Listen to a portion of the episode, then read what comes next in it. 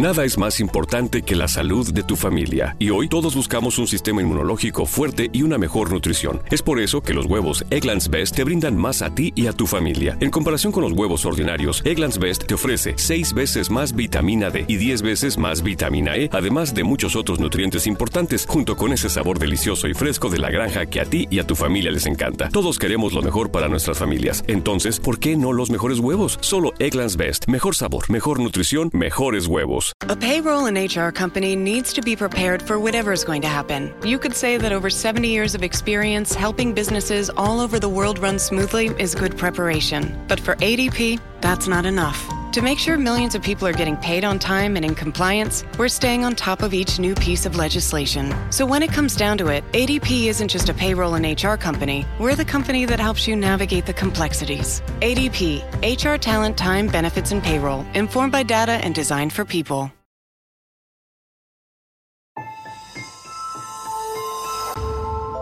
Durante años, se pensó que el Yeti vivía en los Himalayas. ¡Bienvenidos al Himalaya! Hoy, después de una extensiva investigación, sabemos que no es así. El Yeti está en México. Y este es su espacio. Yo, check this out.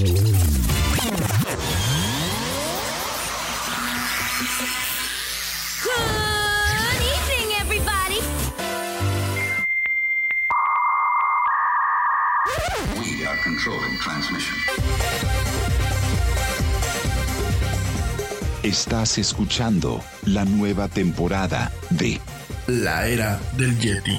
Tecnología, Actualidad, arte, música, entretenimiento, sexualidad. Política. y mucho más En este espacio, la era del Yeti.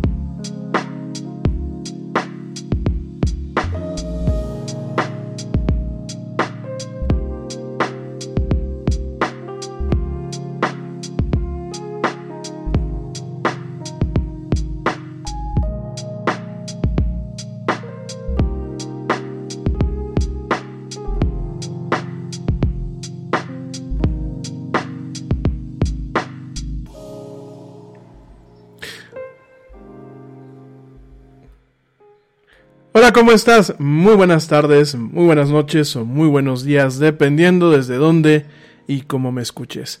Como siempre, me da un tremendo gusto estar contigo en este programa que se llama La Era del Yeti.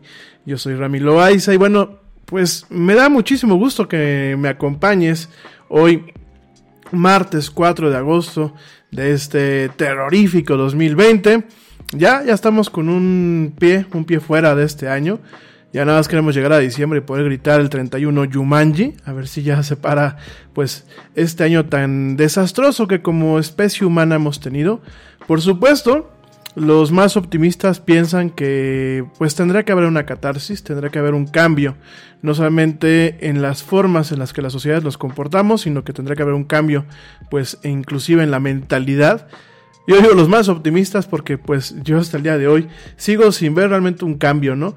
Eh, pero bueno, no vamos a platicar de esto, no vamos a arrancar con este, con esta mala vibra ni mucho menos. Sí traemos acidez, sí traemos irreverencia, pero no, no vamos a arrancar con eso el día de hoy. Mil gracias mi gente que me acompañan, no importa desde dónde y cómo me escuches o cómo me veas, para la gente que bueno pues me está viendo a través de Facebook Live, a través de, eh, de, de, de, de Twitch a través de YouTube. No importa si me estás viendo en vivo o en diferido. O también tampoco importa si me estás escuchando a través de la plataforma Spreaker o bien de alguna de las otras plataformas en donde este programa se transmite, como lo son iHeartRadio, Spotify, eh, TuneIn, Stitcher, Deezer, Castbox, Pocket Cast y todas las, todas las aplicaciones donde, bueno, este programa se... Eh, se retransmite una vez que ya queda grabado, ¿no? Mil gracias, mil gracias. Allá donde quiera que tú estés, no importa la hora, no importa el lugar, ahí donde tú estés, te acompaña tu amigo el Yeti. Bueno, mi gente, pues ¿cómo están? ¿Cómo estuvo su fin de semana? Espero que hayan tenido un muy buen fin de semana. Eh, la semana pasada, valga la redundancia con el tema de la palabra semana, la semana pasada, bueno, se generaron muchas noticias. Todavía el día miércoles que estuve yo con ustedes, el día jueves pues ya, ya les había avisado que me iba a ausentar, pero el día miércoles que estuve con ustedes, bueno, estuvimos platicando de todo lo que se venía, por ejemplo, en el campo de lo aeroespacial. Vimos el día jueves pues el lanzamiento del cohete, este cohete que lleva la misión eh, Opportunity e Ingenuity, perdón, Perseverance e Ingenuity, eh, que son, bueno, los, el nuevo rover y un pequeño helicóptero que ya te platicaba yo la, semana pasada, que bueno, pues están siendo llevados hacia Marte y que eh, en febrero del año que viene pues empezaremos a ver los frutos de estas eh, plataformas robóticas, porque ese es el nombre adecuado para ese tipo de eh, dispositivos, para ese tipo de inventos que se lanzan al espacio, de esas plataformas robóticas que por un lado la plataforma Perseverance pues va a hacer varios análisis de la superficie marciana, va a recolectar pues algunas muestras que en algún momento llegarán aquí a la Tierra.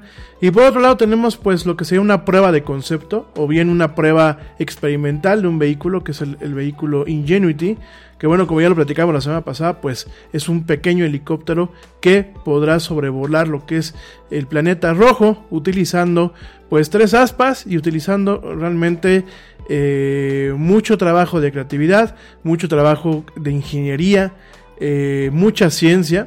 Se espera que realmente pues este pequeño vehículo pues pueda sobrevolar utilizando la propulsión eh, que permiten pues sus aspas en, una, en un planeta donde realmente no se cuenta con la densidad la densidad de la atmósfera que se cuenta aquí en el planeta Tierra, ¿no?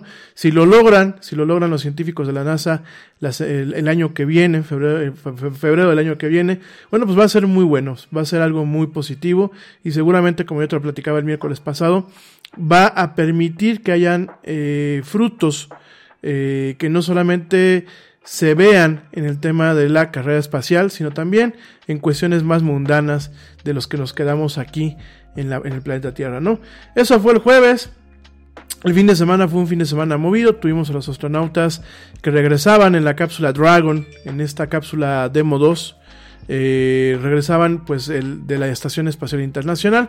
Te recuerdo que así como hace unos meses cubrimos el lanzamiento de eh, pues la primera cápsula espacial eh, norteamericana que se lanza pues prácticamente en varias décadas. No solamente esto, sino que es una, cápsula espacial hecha por una empresa privada, cuando pues todo el mundo estábamos acostumbrados a que la NASA era la que hacía todo. Eh, me quedo mucho con una frase que en su momento dijo Barack Obama, que el poder lanzar de nuevo a un hombre eh, utilizando tecnología norteamericana, como, como lo hacían con el transbordador espacial, iba a requerir 11 años y no me acuerdo cuántos chorrocientos de miles de millones de dólares, ¿no? Y los amigos de, de, SpaceX, esta empresa de Elon Musk, lo lograron prácticamente en 8 años con una eh, porción o con una fracción del costo que se ha calculado, ¿no? Los más cínicos, como un servidor, pues es punto para el neoliberalismo, punto para el capitalismo y sobre todo punto para la iniciativa privada. Me queda claro que lo que el gobierno no puede hacer, porque el gobierno, eh, y perdón que me vuelva a casar con un poquito con este tema, voy a ser muy breve, los gobiernos no producen, mi gente. Ningún gobierno en este planeta produce. ¿Por qué? Porque no es su función. Al gobierno ponlo a administrar la infraestructura que permita que existan redes productivas, que existan agentes productivos y que existan los mecanismos para que cada quien pueda hacerse una vida. No importa el nivel, no importa desde qué parte. Los gobiernos tienen que velar por la seguridad de sus ciudadanos, pero el gobierno no tiene por qué estarse metiendo en cosas del ámbito privado. ¿Por qué? Miren, la exploración espacial en los Estados Unidos eh, hay que reconocer que originalmente tuvo tintes y motivaciones políticas el hecho de que el hombre llegara a la luna. Y si alguien me sale ahorita a decir que no, no llegó a la luna, y eso le, pido por favor que sintonice otro programa. En este programa nos vamos a las evidencias y, y, hablamos como gente seria. Aquí no queremos ni conspiranoicos, ni gente que piensa que la gente no llegó a la luna, que no se puede salir del planeta Tierra, que es, el planeta Tierra es, una, es, eh, es plana. Digo, porque todavía, falta, todavía en pleno siglo XXI hay gente que dice que el planeta Tierra es plano. Este, por favor, no les va a gustar este programa, lléguenle, de antemano los invito, no tengo ningún problema. Y hay que reconocer que en su momento, eh, sí, toda la carrera espacial norteamericana fue un tema principalmente motivado por un tema político. Había que mostrarle al mundo que los norteamericanos eran más que los rusos, ¿no? Sin embargo, y hay que agradecer esta parte, y hay que, agradecer un poco el trabajo del presidente Kennedy en muchos aspectos. Sin embargo, ¿qué es lo que pasa? La NASA pues está eh, de una forma sólida, eh, empieza a hacer ciertas investigaciones, empieza a hacer ciertos avances, pero empieza a ser víctima de su propio éxito en muchos aspectos y empieza a ser víctima de todas las idiosincrasias, eh, perdón, idiosincrasias de lo que es el aparato burocrático gubernamental empieza a ser víctima de eh, lo que es caer del favor de los políticos, porque por supuesto habrán, ah, hubieron políticos, principalmente republicanos, que en su momento dijeron, no, es que no podemos darnos el gusto de, de mandar gente al espacio, cuando aquí en la Tierra pues hay un chorro de abortos, ¿no? Y nosotros como republicanos vamos a parar esa parte, ¿no? O cuando hay que gastar millones de dólares en guerras, ¿no? En guerras que aparte, y esto tengo que ser muy frío, ¿no? Digo, yo me gustan cosas que hacen los norteamericanos, me gustan cosas que hacen los chinos. Creo que en ese sentido, eh, para alguien que me pueda decir es que yo nada más me cargo para un lado, no. Yo creo que en ese sentido soy muy abierto. Pero hay que reconocer que los norteamericanos muchas veces se inventan guerras y se inventan guerras que terminan perdiendo como fue lo, en el tema de Vietnam, ¿no? Entonces, eh, la NASA, ¿qué pasa? Empieza a perder presupuesto.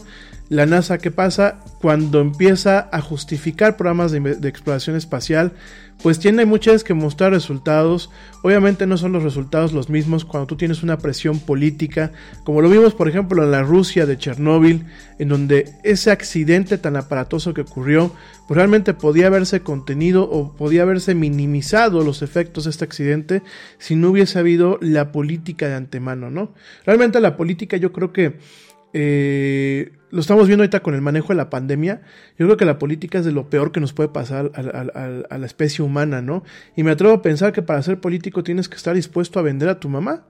Porque yo hasta el momento no conozco a ningún político bueno, no conozco a nadie que realmente diga, oye, es que pues yo llegué aquí eh, y vengo realmente a trabajar, ¿no? Y seguramente me saldrá gente a decirme, no, yo bien, yo conozco a fulano que es la excepción, pero al día de hoy y con la pésima, el pésimo manejo que eh, le han dado muchos países al tema de la pandemia, sobre todo por un, tema político y por el pésimo manejo que, por ejemplo, en los Estados Unidos se le ha dado al tema de la exploración espacial, principalmente por temas políticos, pues me atrevo a pensar que realmente la política poco ayuda, ¿no?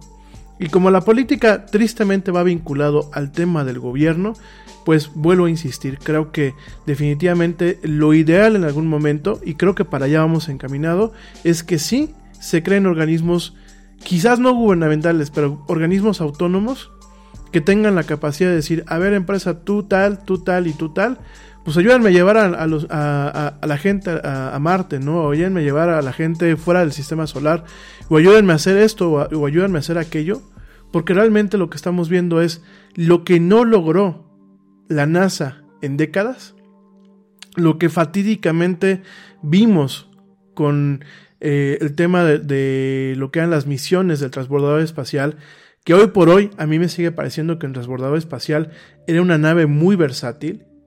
Hoy por hoy me gusta más en mi cabeza y en base a los libros de ingeniería y a los ensayos que he leído, me parece que la solución del transbordador espacial era mucho más versátil y precisa para muchas operaciones.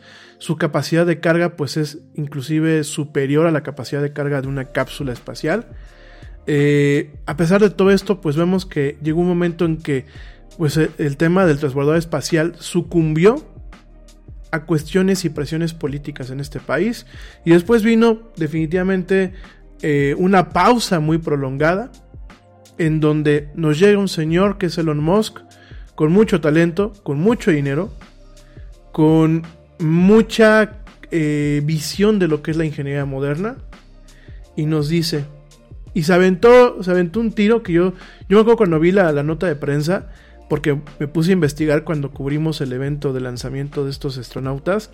Eh, me puse a leer las notas de prensa vieja y el señor con mucha soberbia dijo, yo, lo voy a, yo voy a lograr poner a norteamericanos en el espacio en tiempo récord y una forma más económica. Y lo logró. Y, la parte del reto no solamente era colocarlos en la Estación Espacial Internacional. La otra parte del reto es desacóplate de la Estación Espacial Internacional y regresa sano y salvo a Tierra. Y eso fue lo que pasó. El sábado, por ahí de la tarde, se inició el proceso de desacople de la Estación Espacial Internacional. Los astronautas se subieron de nuevo a la cápsula, a la cápsula Dragon, a la cápsula, cápsula Crew Dragon, Demo 2, que bueno, pues es el nombre clave de esta, de esta misión como tal. Se suben, eh, viene un proceso de despresurización que lleva, bueno, no de no despresurización, de eh, represurización. Es decir, la cápsula estaba siempre con la presión que se mantenía en la Estación Espacial Internacional. De hecho, la compuerta, la cápsula queda totalmente abierta mientras está anclada la Estación Espacial Internacional. Viene un proceso en donde entran los astronautas, donde entran con sus trajes especiales, donde se conectan de nuevo al sistema de alimentación de la cápsula espacial. Se cierra la compuerta, viene un proceso en donde eh, se cambian exactamente no se represuriza, sino cambian las presiones eh, tanto de lo que es eh, la Estación Espacial Internacional como de la cápsula. Viene un cambio de presión, eh, se desacopla y bueno, empieza un lento proceso para encaminarse a una órbita especial que le permita dar un par de vueltas a la Tierra. Digo, lo estoy diciendo de una forma muy, muy, muy rápida, muy figurativa. ¿Y qué pasa? Llega un momento en donde en, esta cápsula entra en una órbita especial donde directamente penetra lo que es la, la, atmósfera, donde directamente empieza a caer, donde directamente pues ya llega un momento en donde arranca con dos paracaídas que disminuyen su, velocidad y después, ya que disminuyó su velocidad, lo que hace es lanzar tres paracaídas, que creo que son muy icónicos, que creo que todos, todos los vimos en algunas tomas, en donde le van a permitir eh, en su momento, pues, amarizar o aterrizar sobre el mar directamente en lo que es el Golfo de México, ¿no? Cerquita de la costa de Pensacola, Florida, ¿no? Ahí llegó la cápsula, tocó, tocó mar eh, de una forma muy calmada. Eh, lo que marcó la nota y debo, decirlo, es que de pronto empezaron a llegar eh, barcos barcos y lanchitas de gente que quería ver el espectáculo. Yo no sé, y lo platicamos con la güerita, yo no sé por qué en, ningún momento las fuerzas militares eh, llegaron a, a, decirles, oigan, ábranse, ¿no? O los guarda, guardacostas que le llaman allá en Estados Unidos llegaron y les dijeron, oigan, pues lléguenle. ¿Por qué? Porque eso es muy, muy peligroso, ¿no? Tenemos una cápsula que acaba de llegar eh, del espacio. No toda, no toda la carga útil o el payload, como lo hemos platicado, no toda la carga útil o el payload son eh, astronautas y cosas que vienen de allá. Hay cuestiones y hay experimentos que son eh, clasificados a lo largo de, de todas las misiones, perdón, a lo largo de todas las misiones espaciales. Lo hemos sabido. Siempre hay algunos componentes que son clasificados. No por eso digo que hayan bombas, ni cuestiones biológicas, ni nada. Pero igual, una cápsula cuando pues eh, aterriza ya sea en firme, porque hay algunos casos en donde las cápsulas pueden aterrizar directamente en un desierto. Eh, por ahí me acuerdo que creo que en el desierto del Mojave llegaron a aterrizar una o dos cápsulas. Lo mejor es que aterricen directamente en lo que es el mar. ¿Por qué? Porque bueno, el agua tiene todavía un factor para eh, acolchonar un poco más la caída, a pesar de que, bueno, aquí utilizando todos los eh, paracaídas lograron realmente disminuir la velocidad de entrada de esta cápsula y realmente la colocaron de una forma muy, muy eh, sutil, muy, muy ligera. Eh, a pesar de todo esto, pues bueno, el hecho de que de pronto teníamos a un chorro de curiosos tomando fotos y eso, pues en algún momento podría haber un accidente, ¿no? Nunca falta el, baboso que a lo mejor está conduciendo más mal su lancha, se acerca demasiado, le puede pegar, le puede, puede voltear la cápsula, definitivamente puede ocasionar un accidente y creo que eso fue lo que marcó la nota, ¿no? Definitivamente la gente creo que cada día estamos, somos más imprudentes y más imbéciles en muchas cuestiones y eso fue lo que marcó este domingo un poco el tema, ¿no? Más allá de eso, ellos regresaron bien, probaron que SpaceX puede lanzar misiones de forma exitosa a lo que es la, la, Estación Espacial Internacional. De hecho, ya empieza a haber una planeación de misiones nuevas en donde no solamente van a ir astronautas sino también van a ir bueno pues directamente carga útil para la estación espacial internacional lo que serían provisiones lo que sería directamente experimentos lo que sería equipo nuevo. Todo eso bueno pues eh, para eso se utilizan este tipo de, de misiones espaciales y bueno ya quedó comprobado que definitivamente pues en este caso la industria privada logró y lo logró de una forma segura y exitosa, lo que el gobierno no podía a lo largo del tiempo, ¿no? Entonces, bueno, ya posteriormente platicaremos con un poquito más de calma de todo esto, pero la verdad yo creo que, pues sí, definitivamente el señor Elon Musk y su empresa SpaceX se anotaron no un 10, sino un 15, y realmente esto abre la posibilidad, amigos míos, no solamente se claven con el tema de que, ah, sí fueron los norteamericanos, ¿no? Yo me atrevo a pensar en, que, el día de mañana, a pesar de que los acuerdos y los contratos que tiene el, el gobierno de los Estados Unidos con SpaceX quizás le impidan exportar muchas cuestiones de su tecnología directamente a esta empresa, eh, me atrevo a pensar en que quizás llegue un día en que se abra un poquito más este tema de la exploración espacial y que a lo mejor pues en vez de que vamos a pensar en México, ¿no? un México de una realidad paralela, no hablo de este México en el que vivimos, ¿no? Pero vamos a pensar que un México de una realidad paralela diga, oye, pues quiero empezar a ver el tema de la exploración espacial, ¿no? Quiero lanzar mi propia estación espacial, quiero lanzar mis propios robots para poder minar asteroides, quiero realmente dejar de ser un país bananero y lanzarme a ser un país de primer mundo, pues me atrevo a pensar que ese México de esa realidad alterna eh, en algún momento pueda decirle a SpaceX, ¿no? Quizás en el futuro, oye, pues sabes que yo tengo mi agencia espacial, pero no sé cómo lanzar cohetes, ¿no? Es más, no sé ni cómo construirlos. Pues hazme la chamba, ¿no? E inclusive a lo mejor que no tengas tú aquí el tema de las facilidades para lanzar cohetes, que los tengas en Estados Unidos, pero que sí, que sean cohetes, que sean misiones, que sean operaciones, que sean exclusivamente para el gobierno mexicano, ¿no? O para el gobierno eh, chileno, para la gente que me escucha en Chile, o para el gobierno argentino, o para el gobierno panameño, ¿por qué no? Me van a decir América Latina, pues sí, quizás América Latina en, unos años, o quizás en otra realidad, ¿no? Esta veces pareciera que nuestros países no dan pie no dan pie con bola y no quieren avanzar. Pero últimamente, pues eso es lo que se abre, ¿no? Digo, los rusos lo han venido haciendo. El hecho de que Roscosmos, que es la agencia espacial eh, rusa, permita que inclusive haya este tema de turismo espacial que ya por ahí eh, hubo vaya gente que utilizando las cápsulas Soyuz eh, logró, logró vacacionar en lo que es la estación, estación, la estación Espacial Internacional, pues yo me atrevo a pensar que, o me da más confianza quizás, pues que una empresa privada me diga yo te pongo el cohete, tú pon los experimentos, pon los astronautas y pon la gente que quieras que están ahí arriba. Entonces, eso es lo que yo alcanzo a ver con, con este éxito de esta misión, de esta misión Demo 2, eh, entre SpaceX y NASA, ¿no? Eso es lo que yo alcanzo a ver. Creo que en algún momento SpaceX se puede abrir un poquito más hacia el mundo.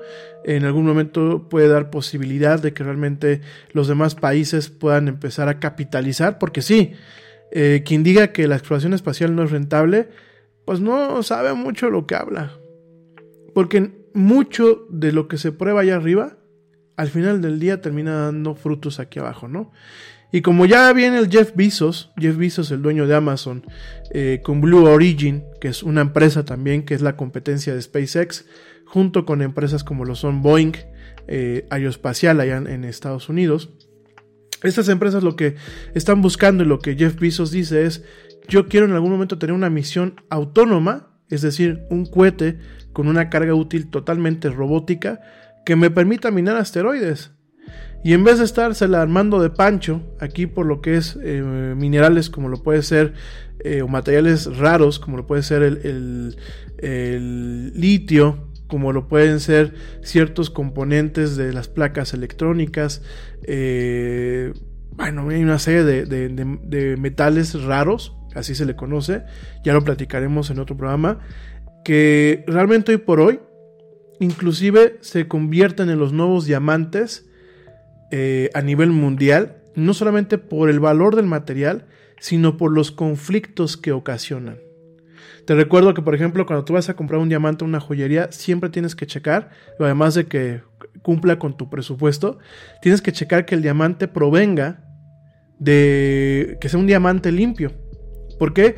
Porque hay muchos diamantes que literalmente se les conocen como diamantes de sangre, ya que para conseguirlos eh, se utilizan los servicios de guerrillas, de, servicios paramilitares, eh, usualmente se consiguen a la mala en países que están en conflicto, principalmente en lo que es África. Y pues obviamente eh, hay muchos que han construido su riqueza a partir pues del sufrimiento de diferentes personas en estos países, ¿no?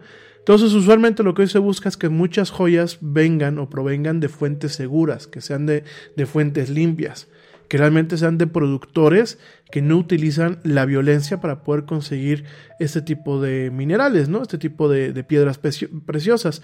Y lo mismo empieza a pasar con el tema de materiales como el litio. El litio es uno de los componentes principales que llevan tus, tus, baterías, ya sea de los audífonos, ya sea de tu celular, ya sea cualquier dispositivo electrónico moderno, o inclusive, bueno, pues el tema, el tema de los coches, ¿no? los coches de Tesla, pues utilizan, por supuesto, baterías de ion litio, ¿no? Entonces, todo esto eh, ya empiezan a ver, eh, pues, explotación de minas, explotación de ciertas áreas que están en conflicto, donde prácticamente, pues, el costo de estos materiales es no es gratuito al 100%, pero es mucho más económico que si se lo pagas a un productor. Y la verdad, yo pienso, en ese sentido, voy muy de acuerdo con Jeff Bezos, ¿no? En vez de estarme peleando por un cacho de tierra aquí en la Tierra, pues mejor lanzo un cohete y me agarro un asteroide y lo mino, inclusive veo la forma de acabármelo, si, si te pones a verlo fríamente y en términos capitalistas, y me traigo todo ese material hasta la Tierra, ¿no? Entonces, ahorita suena esto muy de sci-fi. Me queda muy claro que suena muy, muy, muy de sci-fi me queda muy claro que ahorita pues todavía se vale soñar, ¿no? Pero llegará un momento en que la nueva economía, y se los llevo diciendo varios programas, no esté solamente aquí en la Tierra, esté allá arriba. Y creo que es una oportunidad de oro en que muchos gobiernos, obviamente pasados, pasados las circunstancias actuales, pues empiecen a ver cómo subirse a esta ola y lograr capitalizar las riquezas que están allá arriba. Pero bueno, eh, me voy rápidamente a un corte. Saludos a mi amigo la Snake que está por aquí, mi, buen amigo Rod. Te mando un fuerte abrazo, querido amigo.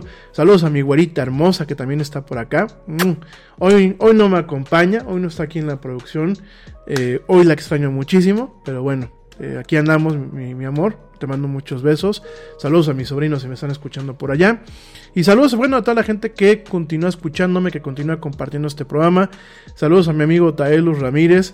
Eh, que también luego me comparte, que también luego por aquí platica. Muchas, muchas gracias. Saludos a mi amiga Bere Castillo, que ya también por aquí está conectada. Te mando un fuerte abrazo. Saludos a mi amigo Charlie, que también por ahí está. Saludos a mi, buen amigo Ernesto Carbó, que también por aquí anda. Te mando un fuerte abrazo. Que, y que bueno, pues es parte honoraria aquí del equipo de la era del Yeti. Y en general, saludos a todos. Si quieren que les mande un saludo personalizado, pues levántenme la manita en el chat y con todo el gusto los saludo.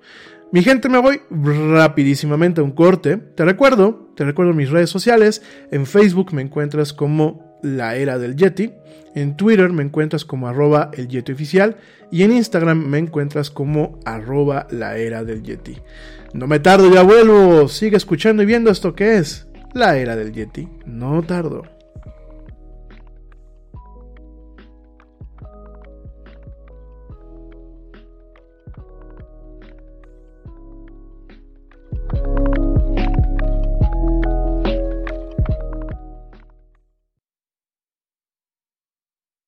Yo, check this out. Este corte también es moderno. No te vayas.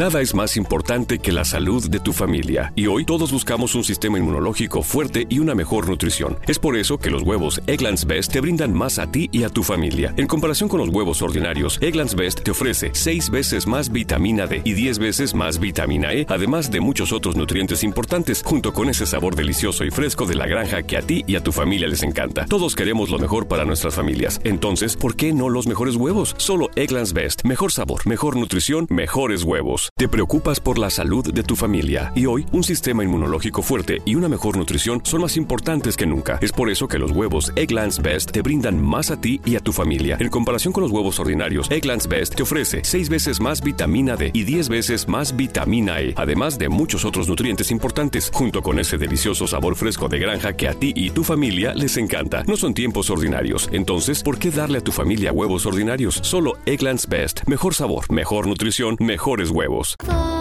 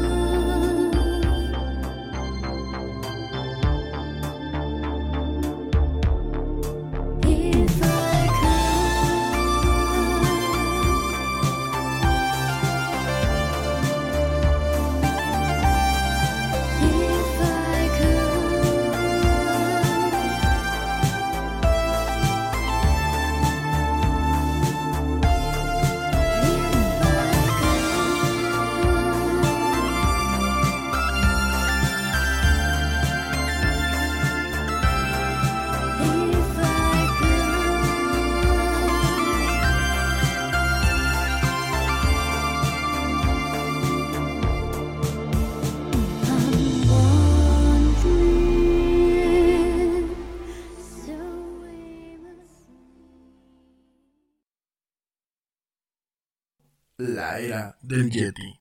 We are controlling transmission. Ya estamos de vuelta en la era del Yeti.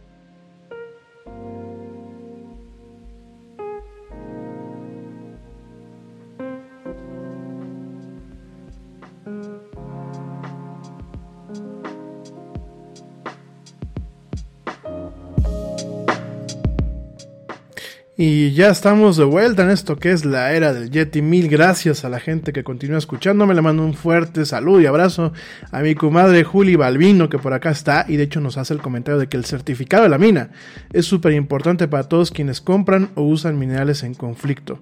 Lucy is in the sky with diamonds. Totalmente de acuerdo contigo.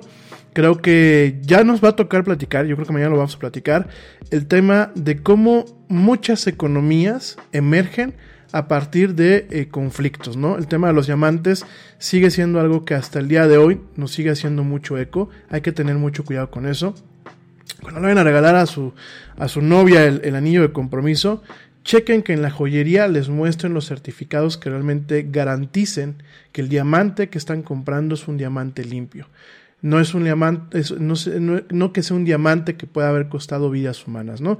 Hay muchas películas y muchos documentales al respecto al tema de los diamantes de sangre. Eh, de verdad es un tema muy, muy penoso. Y con el tema de los minerales nuevos, con el tema de, por ejemplo, lo que es el cadmio, lo que es el, eh, lo que es eh, el, el- el- el litio, lo que son ciertos eh, materiales que llevan a, crear conductores y semiconductores, pues definitivamente también estamos viendo el crecimiento de una economía a partir de los conflictos, ¿no? Entonces hay que tener mucho cuidado con eso. También eh, rápidamente, y aprovechando que ya estamos por acá, saludos también a mi amigo Javi Rocha Martínez, compañero de la cara, te mando un fuerte abrazo. Saludos, bueno, pues a toda la gente que continúa escuchándome. A mi amigo Alan González, saludos también a eh, Pablo Marín, saludos por supuesto a mi amigo George de Negre, gracias y gracias, y saludos a toda la gente que me escucha desde, diferentes partes del mundo, Eh, déjenme les digo rápidamente, de acuerdo a nuestras estadísticas, desde donde nos están escuchando, te voy a leer rápidamente el, el top 10 de los países y lugares de donde nos escuchan y nos ven también. Eh, gracias a la gente pues, no, que, pues, que me escucha y que me ve desde lo que es por supuesto México, los Estados Unidos, España, Argentina, Guatemala, Puerto Rico, Perú, Paraguay, Colombia, Francia y otros países, ¿no? Y las principales ciudades, bueno, la Ciudad de México, Monterrey, México, Umatila, Oregon en los Estados Unidos, Querétaro eh, en México, San Juan, Argentina, Guatemala, Guatemala, Plasencia, España, Ciudad Juárez, México, León, México, Zamora, México y otros lugares. Gracias de verdad por escucharme, gracias por escuch- eh, de verdad por acompañarme el día de hoy. Saludos a los papás del Yeti, que ellos porque también por ahí me están escuchando. Y bueno, vamos a seguir con la agenda. Eh, definitivamente el tema espacial. Pues sí, nos está dejando un buen sabor de boca. Ojalá que en algún momento países como el nuestro, ya dejando un poco la ironía y dejando un poco el malestar a un lado, ojalá que en algún momento países como el nuestro puedan empezar a capitalizar y realmente venga una transformación. Yo creo que a México le hace falta una transformación de dejar de, de vernos solamente como maquiladores, de dejarnos de ver constantemente como un país pobre y en la mediocridad y empezar a vernos como un país que tiene mucho talento, que tiene mucho potencial y que realmente debe de empezar a caminar caminos más modernos para poder salir avante, ¿no? Bueno, oigan, parte de lo que les prometí para el día de hoy en la agenda es el tema de los hackers eléctricos. Y me van a decir, ¿qué onda con esto los hackers eléctricos? ¿Qué, ¿De qué va? ¿O qué es porque son corrientes? ¿O qué, qué onda, no? Fíjense que esta nota es muy, muy interesante. Es una nota que se está publicando apenas esta semana y eh, digo, esto es un fenómeno que está ocurriendo ya, ya desde hace tiempo. Y fíjense, eh, hackers que tienen acceso a lo que son dispositivos inteligentes, vamos a pensar cámaras de seguridad, vamos a pensar termostatos, vamos a pensar eh, sistemas de seguridad. Hay que recordar que ahorita con el tema de, de la domótica, o el tema principalmente de la automatización, no solamente de casas, sino también la automatización comercial en el tema de edificios grandes, de edificios oficinas, de centros comerciales, pues tú prácticamente puedes tener cualquier tipo de dispositivo conectado al Internet, ¿no? Ya no me voy con el tema a lo mejor de los refrigerados inteligentes, de los tostadores inteligentes, que me río, pero efectivamente hay tostadores inteligentes. Con Amazon lo hemos platicado, están los hornos de, microondas inteligentes. Y tenemos, sí, claro, tenemos un, un, entorno muy cómodo, ¿no? En donde tú desde tu teléfono puedes controlar los dispositivos de tu casa para que cuando tú llegues de trabajar ya esté la cena hecha, o bueno, ya esté cocinado la cena del, del microondas, para que tengas la calefacción o el aire acondicionado, pues obviamente operando antes de que tú llegues y encuentres la, la casa fresca y te ahorres a, a, lo mejor algo de dinero, para que tengas mecanismos de seguridad que inclusive no, tú no tengas que sacar la llave cuando llegas, sencillamente el sistema detecta que traes tu teléfono y te abra la cerradura, ¿no?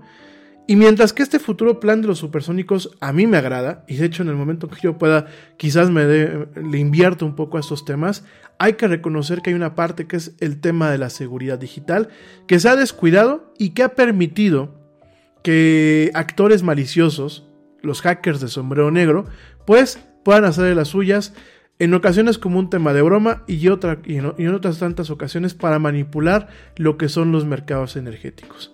Y eso es lo que están haciendo, fíjense. Eh, hackers que tienen acceso a 50.000 dispositivos eh, inteligentes pueden ocasionar fluctuaciones directamente en los mercados eléctricos en los Estados Unidos que puedan beneficiarlos y que puedan perjudicar a la demás gente. Me vas a decir que eso es el mercado eléctrico en los Estados Unidos. Bien, eh, países como México pues estamos acostumbrados a que solamente hay un ente que nos da la electricidad, que es gubernamental y ahí muere. Y te tienes que aguantar a lo que hay. En países como Estados Unidos, tú tienes diferentes entes que dan el servicio eléctrico. Tú puedes estar viviendo en California, en California puedes tener eh, tres o cuatro empresas en tu zona que te dan el servicio eléctrico, al igual que pasa con la telefonía móvil, al igual que pasa con la telefonía fija y al igual que pasa con otro tipo de servicios.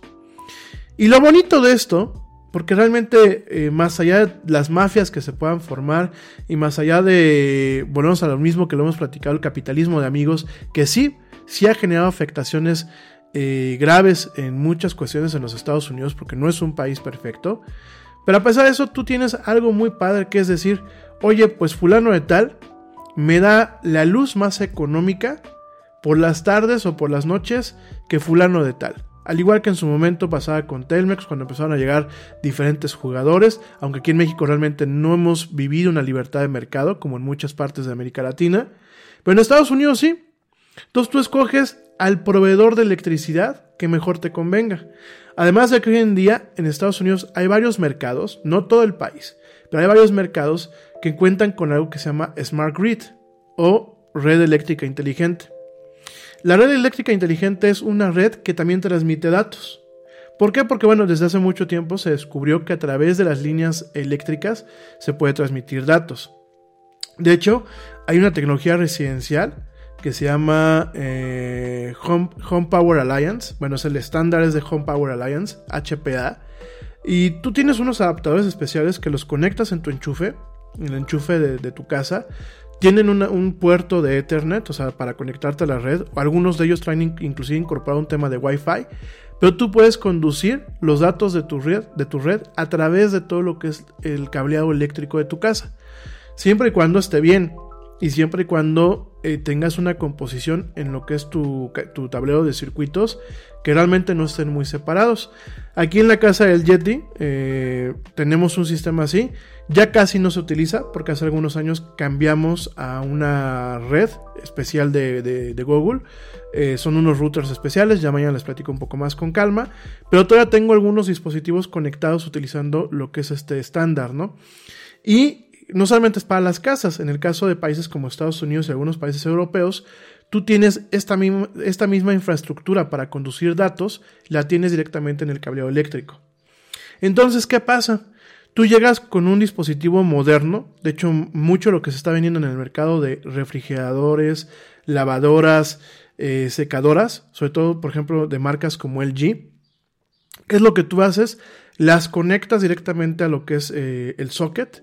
Y en este tipo de mercados, la secadora puede leer o puede comunicarse con lo que es el proveedor de energía eléctrica.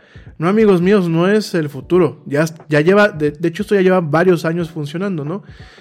Eh, la secadora puede comunicarse directamente con lo que es el proveedor de energía eléctrica para preguntarle, oye, ¿y el kilowatt contigo a qué horas me sale más barato? Y el proveedor le dice a la secadora, oye, pues te sale más barato el kilowatt a esta hora. Ah, ok, le voy a sugerir a mi dueño o a mi usuario que la tanda de ropa la procese solamente a esta hora. Y de hecho estas lavadoras es lo que te dicen a través de una aplicación. Te botan cuál es el costo de, su uso a una hora y a otra hora. Entonces tú le dices, bueno, la ropa que dejé guardada en la lavadora, pues inicia su ciclo de lavado entre estas y estas horas. ¿Para qué? Para que yo pueda ahorrar. Para que yo pueda comprar el kilowatt lo más barato posible y no más caro. Para que yo no opere en una hora pico. Y fíjense, esto es bueno para todos. Cuando uno ve la- el panorama completo, esto es bueno para todos. Es bueno para ti por tu bolsillo. Pero también es bueno para el medio ambiente porque no estás poniéndole presión a la generación de energía eléctrica que aún en los Estados Unidos hay muchas partes que sigue- siguen utilizando lo que es el tema del carbón.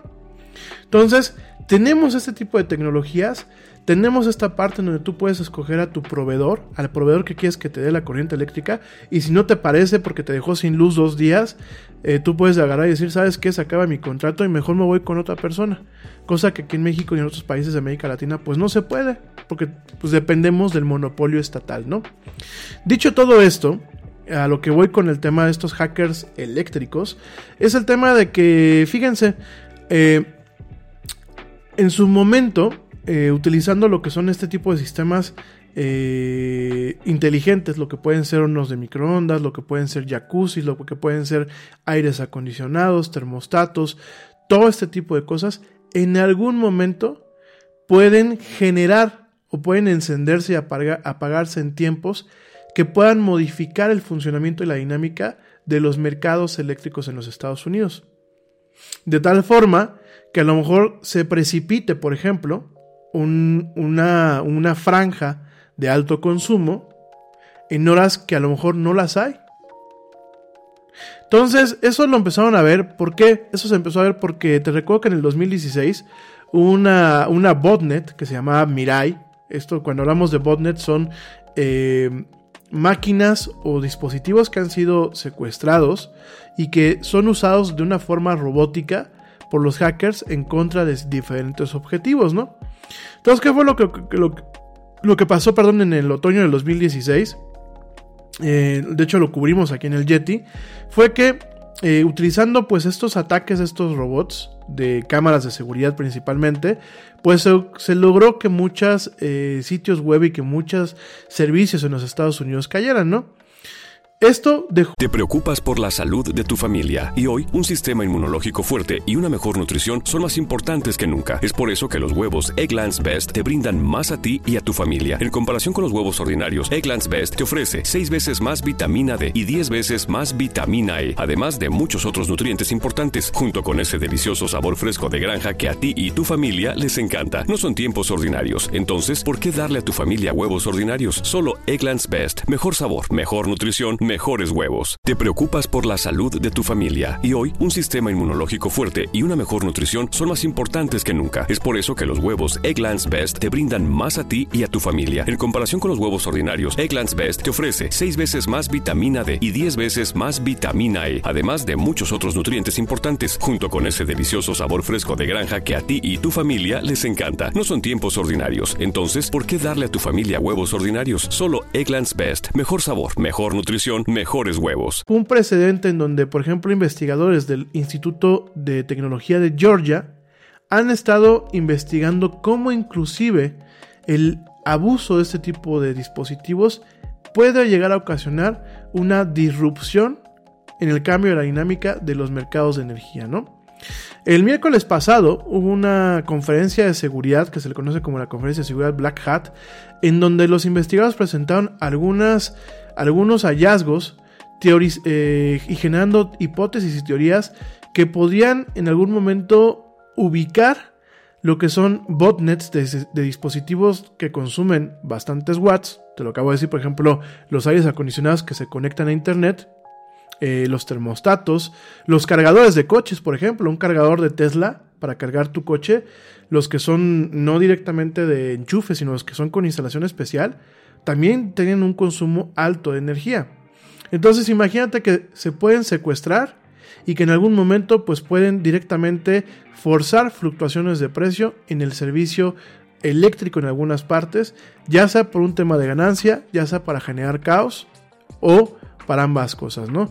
De hecho, los investigadores utilizaron datos reales eh, que son, están disponibles de forma pública por parte de lo que son eh, los mercados de California y de Nueva York. Eh, estos datos, esta franja de datos, las tomaron entre mayo del 2018 y mayo del 2019 y empezaron a notar ciertas fluctuaciones en donde, a ver, son redes inteligentes, ¿no? Entonces, las redes inteligentes toman una tendencia, dicen, a ver, el Yeti consumió, en una semana consumió, vamos a pensar, 50 kilowatts. Estoy diciendo una tontería, pero síganme para el ejemplo, ¿no? Yo predigo, que de hecho es lo que se hace aquí en México con las famosas este, tarifas de alto consumo, se hace un análisis del el consumo que tuviste en un periodo y en eso tú generas un modelo predictivo, principalmente utilizando aquí modelos como el Monte Carlo, modelos estocásticos, todo esto que ma- manejan los matemáticos como si fueran el pan suyo de cada día.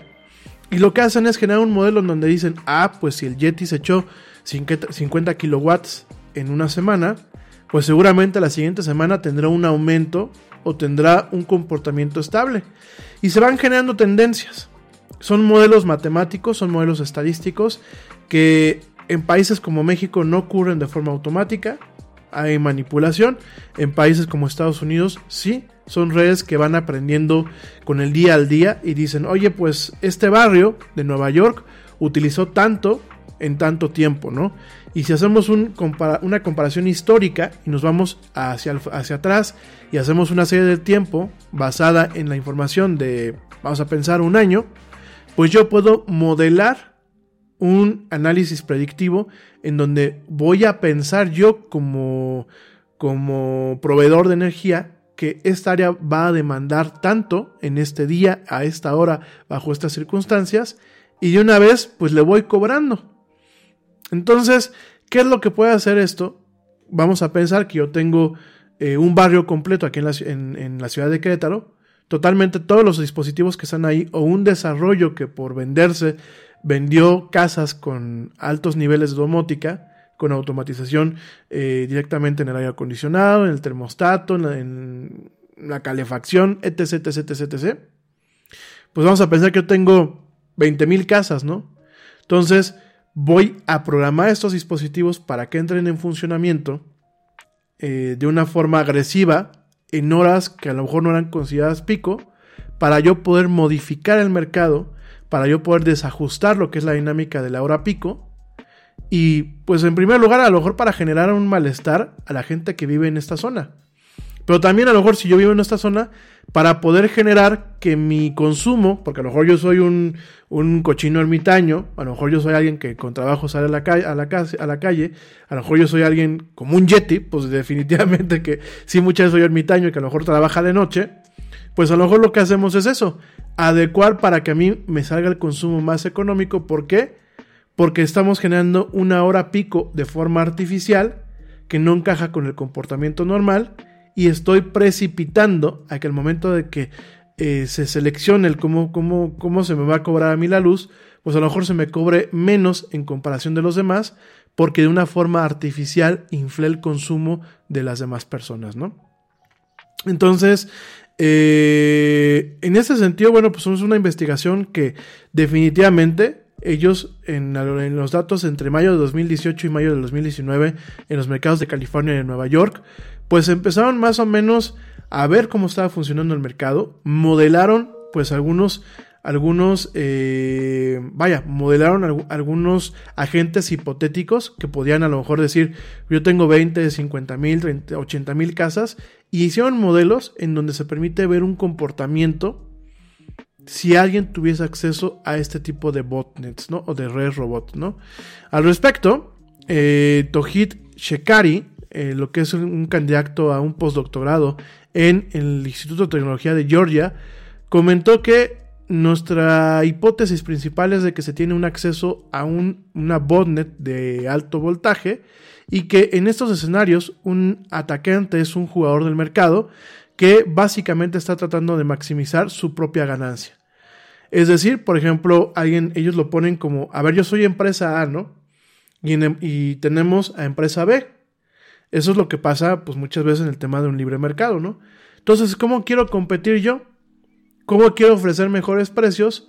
Pues encárgate, utilizando este tipo de métodos ilegales, de aumentar el consumo eléctrico de forma artificial a tu, a tu, ¿cómo se llama? A tu competencia, de tal forma que tú puedas llegar y decir, pues mira, yo te ofrezco mi watt más barato. Y no es porque tu watt realmente sea más barato, porque a lo mejor en, una- en un precio base están al mismo nivel.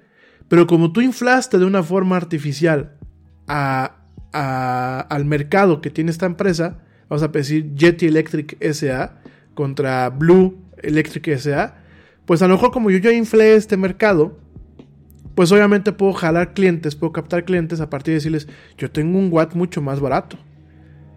¿Por qué? Porque eso está inflado de forma artificial. Y fíjense, estamos viendo, y se los he dicho varias veces, la nueva economía está basada en la información y está basada en esos tipos de tecnología.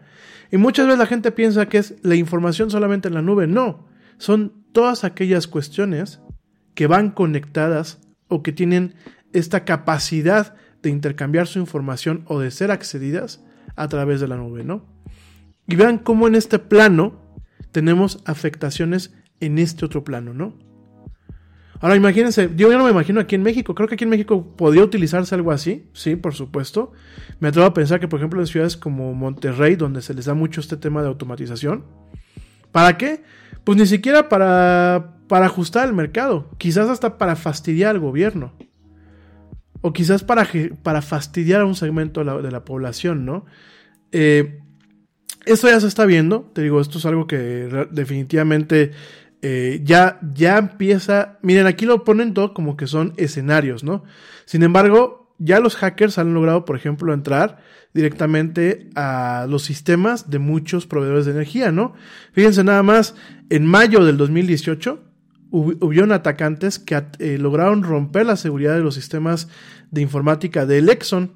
Que bueno, pues eh, es la plataforma que se utiliza para, de alguna forma, regular lo que es el mercado de energía del Reino Unido. Fíjense nada más. Entonces, eh, vaya, eso es una realidad que no tardamos quizás en escuchar, que empiezan a haber casos ya más sonados. De hecho, se sabe que han habido apagones propiciados por hackers que logran entrar a infraestructura que, a ver, en teoría, cuando hablamos de infraestructura de emisión crítica, que en este caso es los sistemas de bombeo de agua, los sistemas eléctricos, cuando hablamos de este tipo de infraestructuras, siempre en, el, en la cabeza del diseñador de este tipo de arquitecturas informáticas, se crean sistemas que están aislados. Es decir, yo para qué quiero tener mi mainframe o mi sistema central conectado al Internet, ¿no? Sin embargo, eh, por un tema de comodidad muchas veces se dejan enlaces abiertos para qué? Para que un técnico que a lo mejor está de viaje pueda entrar a monitorear una situación y pueda hacer correcciones que a lo mejor solamente sean dentro de estos sistemas informáticos. ¿Para qué se dejan? También para poder hacer interconexiones.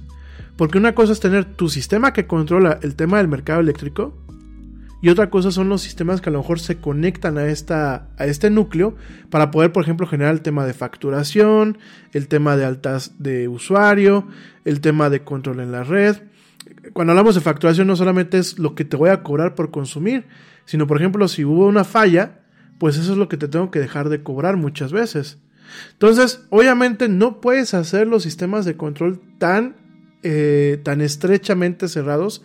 ¿Por qué? Porque por un tema de comodidad o de versatilidad requieres dejarlos parcialmente abiertos. Y aquí es donde en- entra el tema de seguridad digital. ¿Cómo voy a asegurar los enlaces y los puertos de entrada a este núcleo de tal forma que no pase alguien que entre y, que pueda hacer destrozos, ¿no? Ahora tenemos esta otra parte, ¿no? El Internet de las cosas. Cuando hablamos del Internet de las cosas, es lo que te acabo de decir. Es prácticamente que tu tostador pueda estar conectado a Internet. Y el Internet de las cosas abre muchos panoramas que son muy cómodos, por supuesto. Pero también abre este tipo de retos. ¿Cómo voy a asegurar yo esta cámara de seguridad? ¿O cómo voy a asegurar yo este microondas inteligente? ¿O cómo voy a asegurar yo esta bocina que va a conectar a Internet? De tal forma que no sea un dolor de cabeza para el usuario. De tal forma que no sea engorrosa su operación para el usuario. Pero que no cualquier hijo de vecino se pueda meter y hacer destrozos, ¿no? Entonces, pues eso es lo que está pasando. Realmente estamos viendo... eh, esto es una llamada de atención. Definitivamente me parece que aún países como México, en donde no tenemos este tipo de versatilidad, no, no tenemos redes inteligentes, donde no tenemos la capacidad de poder escoger entre diferentes proveedores, pues tenemos que empezar a considerarlo. Porque el día de mañana que las cosas se agudicen en este país, pues no duden que empiecen a utilizar este tipo de ataques para someter a CFE, que puede ser desde una persona cansada hasta un partido político, hasta, ¿por qué no?, inclusive un sindicato que realmente ponga a parir a CFE con este tipo de cuestiones. Y además, que realmente en algún momento evite, evite lo que sea el tema de pues la optimización de, esta, de este tipo de redes, ¿no? Definitivamente yo creo que son, son problemas, son cuestiones que nos vamos a, a ir, viendo. Y lo que les hemos platicado mucho en este programa no solamente es eh, evitar para el futuro, es evitar para hoy mismo. Ya vimos lo que pasó con Pemex, con el hackeo que hubo en, Pemex. Ya vimos con lo que, lo que ha estado pasando, bueno, pues en otras entidades aquí en México. eh, los hackeos a- al SAT, los hackeos a- a la Conducef. O sea, al final del día no es cuando el, cuando el mañana nos alcance, ya nos alcanzó y tenemos que tener precauciones en, este, en estos aspectos, ¿no? Pero bueno, me voy rapidísimamente a un corte, te recuerdo mis redes sociales, en Facebook me puedes encontrar como la era del, Yet- del Yeti, en Twitter me puedes encontrar como arroba el Yeti oficial y en Instagram me puedes encontrar como arroba la era del Yeti. Asimismo te recuerdo que este programa lo transmitimos en vivo, no solamente por audio a través de Spreaker, sino también en vivo a través de YouTube, Facebook Live y eh, por supuesto Twitch. Entonces, para que, bueno, para que por donde quieras me puedas seguir, me puedas escuchar y me puedas ver. No tardo nada, ya volvemos con esto que es la era del Yeti.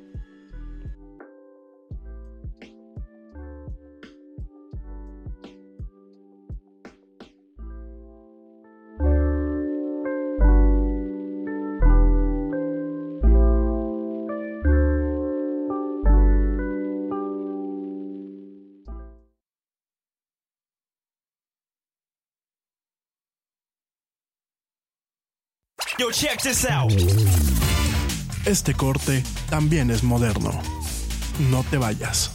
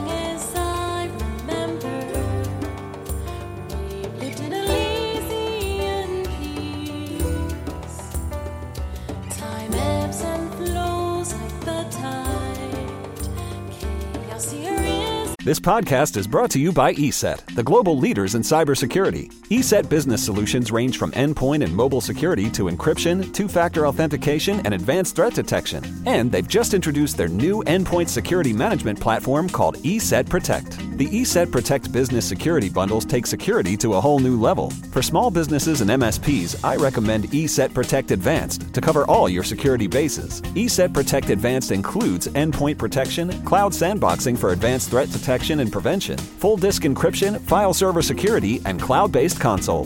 Right now, you can save 20% with this limited time offer. So you're not only getting best in class cloud managed protection against advanced attacks, you're enjoying a significant discount. Not yet convinced? Don't worry. You can also get a free trial and an interactive demo at business.eset.com/radio. Get 20% off ESET's new business cybersecurity bundle, ESET Protect Advanced, at business.eset.com/radio. Te preocupas por la salud de tu familia y hoy un sistema inmunológico fuerte y una mejor nutrición son más importantes que nunca. Es por eso que los huevos Egglands Best te brindan más a ti y a tu familia. En comparación con los huevos ordinarios, Egglands Best te ofrece 6 veces más vitamina D y 10 veces más vitamina E, además de muchos otros nutrientes importantes, junto con ese delicioso sabor fresco de granja que a ti y tu familia les encanta. No son tiempos ordinarios, entonces, ¿por qué darle a tu familia huevos ordinarios? Solo Egglands Best. Mejor sabor, mejor nutrición, mejores huevos.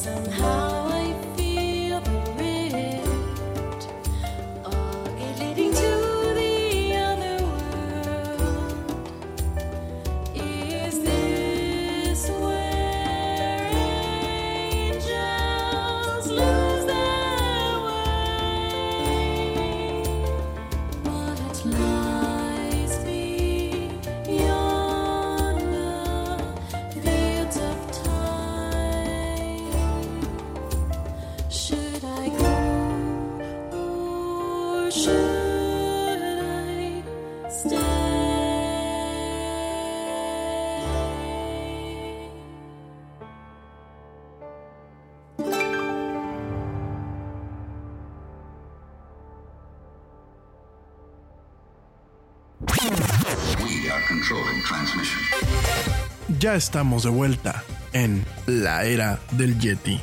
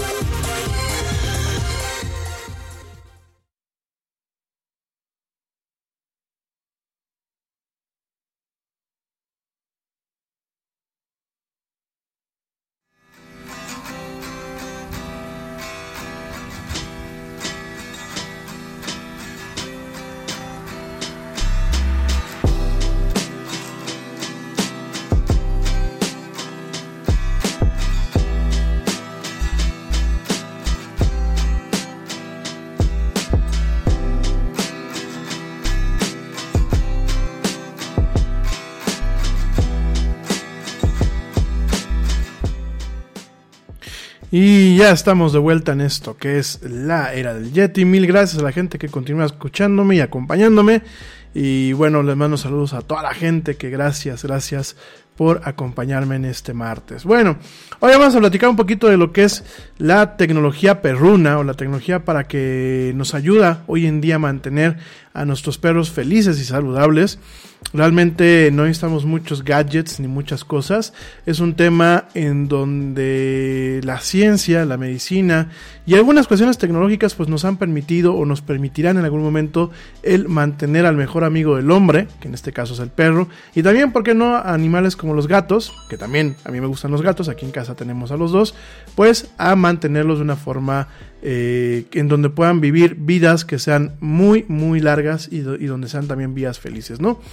Eh, realmente en esta última década nos hemos encontrado con avances en la medicina veterinaria que pueden llevar a que los perros vivan pues mucho más tiempo de lo que usualmente el perro está destinado a vivir y a que lleven pues directamente vidas un poco mejores, ¿no? Eh, hoy en día no solamente llevar un perro al veterinario es solamente para el tema de vacunas y eh, para el tema de la esterilización o para un tema de medicina correctiva, ¿no?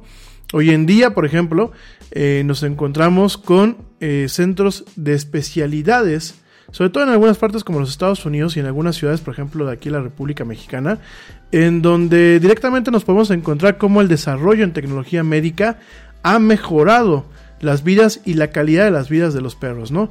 En este caso, un ejemplo y un ejemplo que se comparte en muchos medios es el de Kelly Johnson, un cirujano certificado por eh, la barra de veterinarios de eh, los Estados Unidos, sobre todo de la ciudad de New Jersey, en donde él trabaja en una, en una, en una clínica que se llama North Star Vets, o sea, es decir, veterinarios North Star, en donde en este caso nos encontramos con que ahora los cirujanos cuentan con las mismas herramientas y los mismos equipos que se cuentan, por ejemplo, en una sala de trauma o en un quirófano de seres humanos, ¿no? Al respecto, él comenta que nuestro equipo de cirugía está, eh, está pudiendo hacer operaciones artroscópicas y laparoscópicas directamente en las mascotas, ¿no? Asimismo, en el plano ortopédico, ellos están pudiendo reemplazar totalmente lo que son las caderas y eh, generar pues de alguna forma cirugías y arreglos que permitan que un animal que en otras épocas podría haber sido puesto a dormir por un tema de una calidad mala de vida o bien por un tema de secuelas en el caso de un accidente o, en el caso de alguna lesión fuerte que pudiese dejarlo pues prácticamente inválido, hoy en día se cuenta con la tecnología para poder ayudar a un perro al igual que muchas ayuda a un humano, ¿no? En el caso del tema de radiología, ya hay equipos totalmente calibrados y optimizados para poder hacer radiografías, ultrasonidos, eh, tomografías computarizadas y resonancias magnéticas eh, como se les hacen a los seres humanos, ¿no? De hecho, bueno, directamente eh, él comenta que ya se tiene a un equipo de ra- radiología intervencional que puede, por ejemplo, sacar piedras de vejiga, sacar piedras directamente de lo que es la vesícula y solamente dejando apenas un pequeño agujerito como pasa con el tema de los seres humanos, ¿no? En su momento mucho esta tecnología pues no había estado disponible para los especialistas veterinarios en el pasado, sin embargo, hoy en día pues realmente los especialistas, además de todo este tipo de mecanismos para poder generar una visión clara del animalito que van a operar, además de todo esto cuentan con los materiales y la tecnología que puede ayudarles a imprimir en 3D, por ejemplo, huesos o, fragmentos de huesos, eh, el tema de la, la parascopía, el tema de mecanismos que ya no están adaptados de los mecanismos que son para seres humanos, sino directamente ya están diseñados desde un principio y optimizados para el tema de la medicina médica, ¿no? Asimismo, por ejemplo, ya hay sensores, sensores avanzados que permiten, por ejemplo, monitorear el nivel de glucosa en la sangre de un perro eh, mientras están en casa, lo mismo que se hace hoy en día con el tema de el cuidado de la diabetes, ya no solamente con los sensores que son externos y con las lancetas, que bueno, la gente que tiene diabetes conocerán mejor que yo cómo funciona eso, sino utilizando sensores internos que directamente pues tú puedes pasarles un smartphone o pasarles un sensor, leer lo que dices en sensor y mandárselo al veterinario de tal forma que el veterinario puede mm, tener una medición adecuada de la glucosa en aquellos animales que son diabéticas sin necesidad de que los perros les estén sacando constantemente sangre, ¿no? Esto es bastante interesante porque además de abaratar la atención médica sin perder calidad, tenemos animales que tienen menos estrés al momento que dejas de llevarlos cotidianamente al veterinario para extracciones de sangre o para tratamiento, ¿no? Eso es un tema. Por el otro lado, también tenemos hoy en día wearables, al igual que el Apple Watch y, además, y, y al igual que otro tipo de dispositivos. Hoy contamos con wearables para nuestros amigos peludos. Directamente eh, son algunos en forma de eh, directamente de collares, algunos directamente en forma de arneses. Hay de diferentes empresas como lo son Fitbark, Whistle and Fee, así directamente se llaman. Y bueno, estos tipos de dispositivos, algunos son collares completos, otros directamente se ponen en el collar que tiene tu perro, otros se pueden poner directamente en el arnés o ya directamente tienen un arnés especial. ¿Y qué es lo que hacen este tipo de mecanismos? Van midiendo lo que es la actividad del perro cotidiana, van creando un modelo de actividad y sobre eso van avisándote si el perro empieza a mostrar una, una profunda y súbita caída de, de, actividad que muchas veces pues puede ser un indicativo de una enfermedad, ¿no? También se puede comparar lo que son los niveles de actividad promedio de tu perro con otros perros de, talla similar, de raza similar, de edad similar, utilizando las aplicaciones de este tipo de, de mecanismos, ¿no? Parte de estos mecanismos también nos permiten mantener a nuestros perros seguros. ¿Por qué? Porque muchos de estos collares o muchas de estas herramientas, además de tener todo lo que es el rastreo de actividad y el rastreo de salud, tienen también lo que es el rastreo de GPS. Algunos de ellos vienen con un pequeño SIM. El SIM es el chip que le ponemos a los teléfonos para poder hacer llamadas. Algunos de ellos traen un pequeño SIM que permite que tú puedas rastrear en tiempo real, obviamente pagando el plan de datos de ese chip, de esa línea, permiten eh, ver en, en, tiempo real dónde está tu perro. De tal forma que inclusive tú puedes marcar una geocerca que si el perro sale de esa geocerca, dispara una alarma para que tú puedas pues irlo a buscar o ir a prevenir a que el perro se, se pierda, ¿no? Entonces, pues prácticamente esas son cosas que a lo mejor en países de América Latina no nos está tocando verlas, no nos está tocando eh, explotarlas, pero que en países como Estados Unidos, como Reino Unido, como en algunos países de Europa, ya se cuentan y que realmente pues han permitido no solamente hacer más sencilla la vida del, del, dueño de una, de una mascota, sino hacerla más segura su vida para una mascota, ¿no? Evitando, pues bueno, lo que te digo, ¿no? Eh, yo he visto las demostraciones, tienes una geocerca, ¿no? Que tú le dices, de aquí a acá es mi casa. Y si el perro se acerca al límite de esta geocerca, que es una geocerca virtual, me va a sonar una alarma preventiva avisándome que la perrita o el perrito quieren salir de lo que es el jardín de la casa, ¿no? Para aquellos que tienen a sus perritos en jardín o que los tienen fuera, ¿no? Inclusive para un tema de paseo, ¿no? Tú puedes marcar un tema de a dónde es la ruta de paseo que llevan los paseadores. Digo que a mí siempre me pareció muy ridículo la gente que tiene mascota y que contrata un paseador. O sea, creo que si tienes una mascota es porque sabes que te va a tocar pasearla, subirla, bajarla, atenderla, ¿no? Al igual que como cuando tienen a los niños, ¿no? O sea, siempre me ha parecido ridículo alguien que pues tiene una nana de 24 horas. ¿Por qué? Pues nadie te obligó a tener un hijo, al igual que nadie te, te, te, obligó a tener una mascota, ¿no? Pero bueno, en el caso de los paseadores, tú puedes marcarle una línea o puedes marcar una ruta que si se sale de la ruta te avise directamente. E inclusive hay algunos dispositivos de estos niños, perdón, de estos perritos, que traen hasta una cámara de video para saber en dónde está el perro en cada momento con qué gente está interactuando, con qué perros está interactuando y directamente cuál es el estado general, ¿no? Eh, no todos los eh, collares electrónicos son buenos.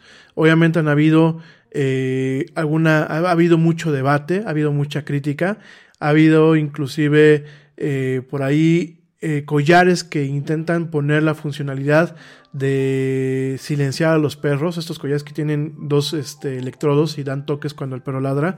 A mí me parece sumamente inhumano este tema. Pero bueno, tienes también los collares que directamente son exclusivamente para poder rastrear la actividad de tus perros.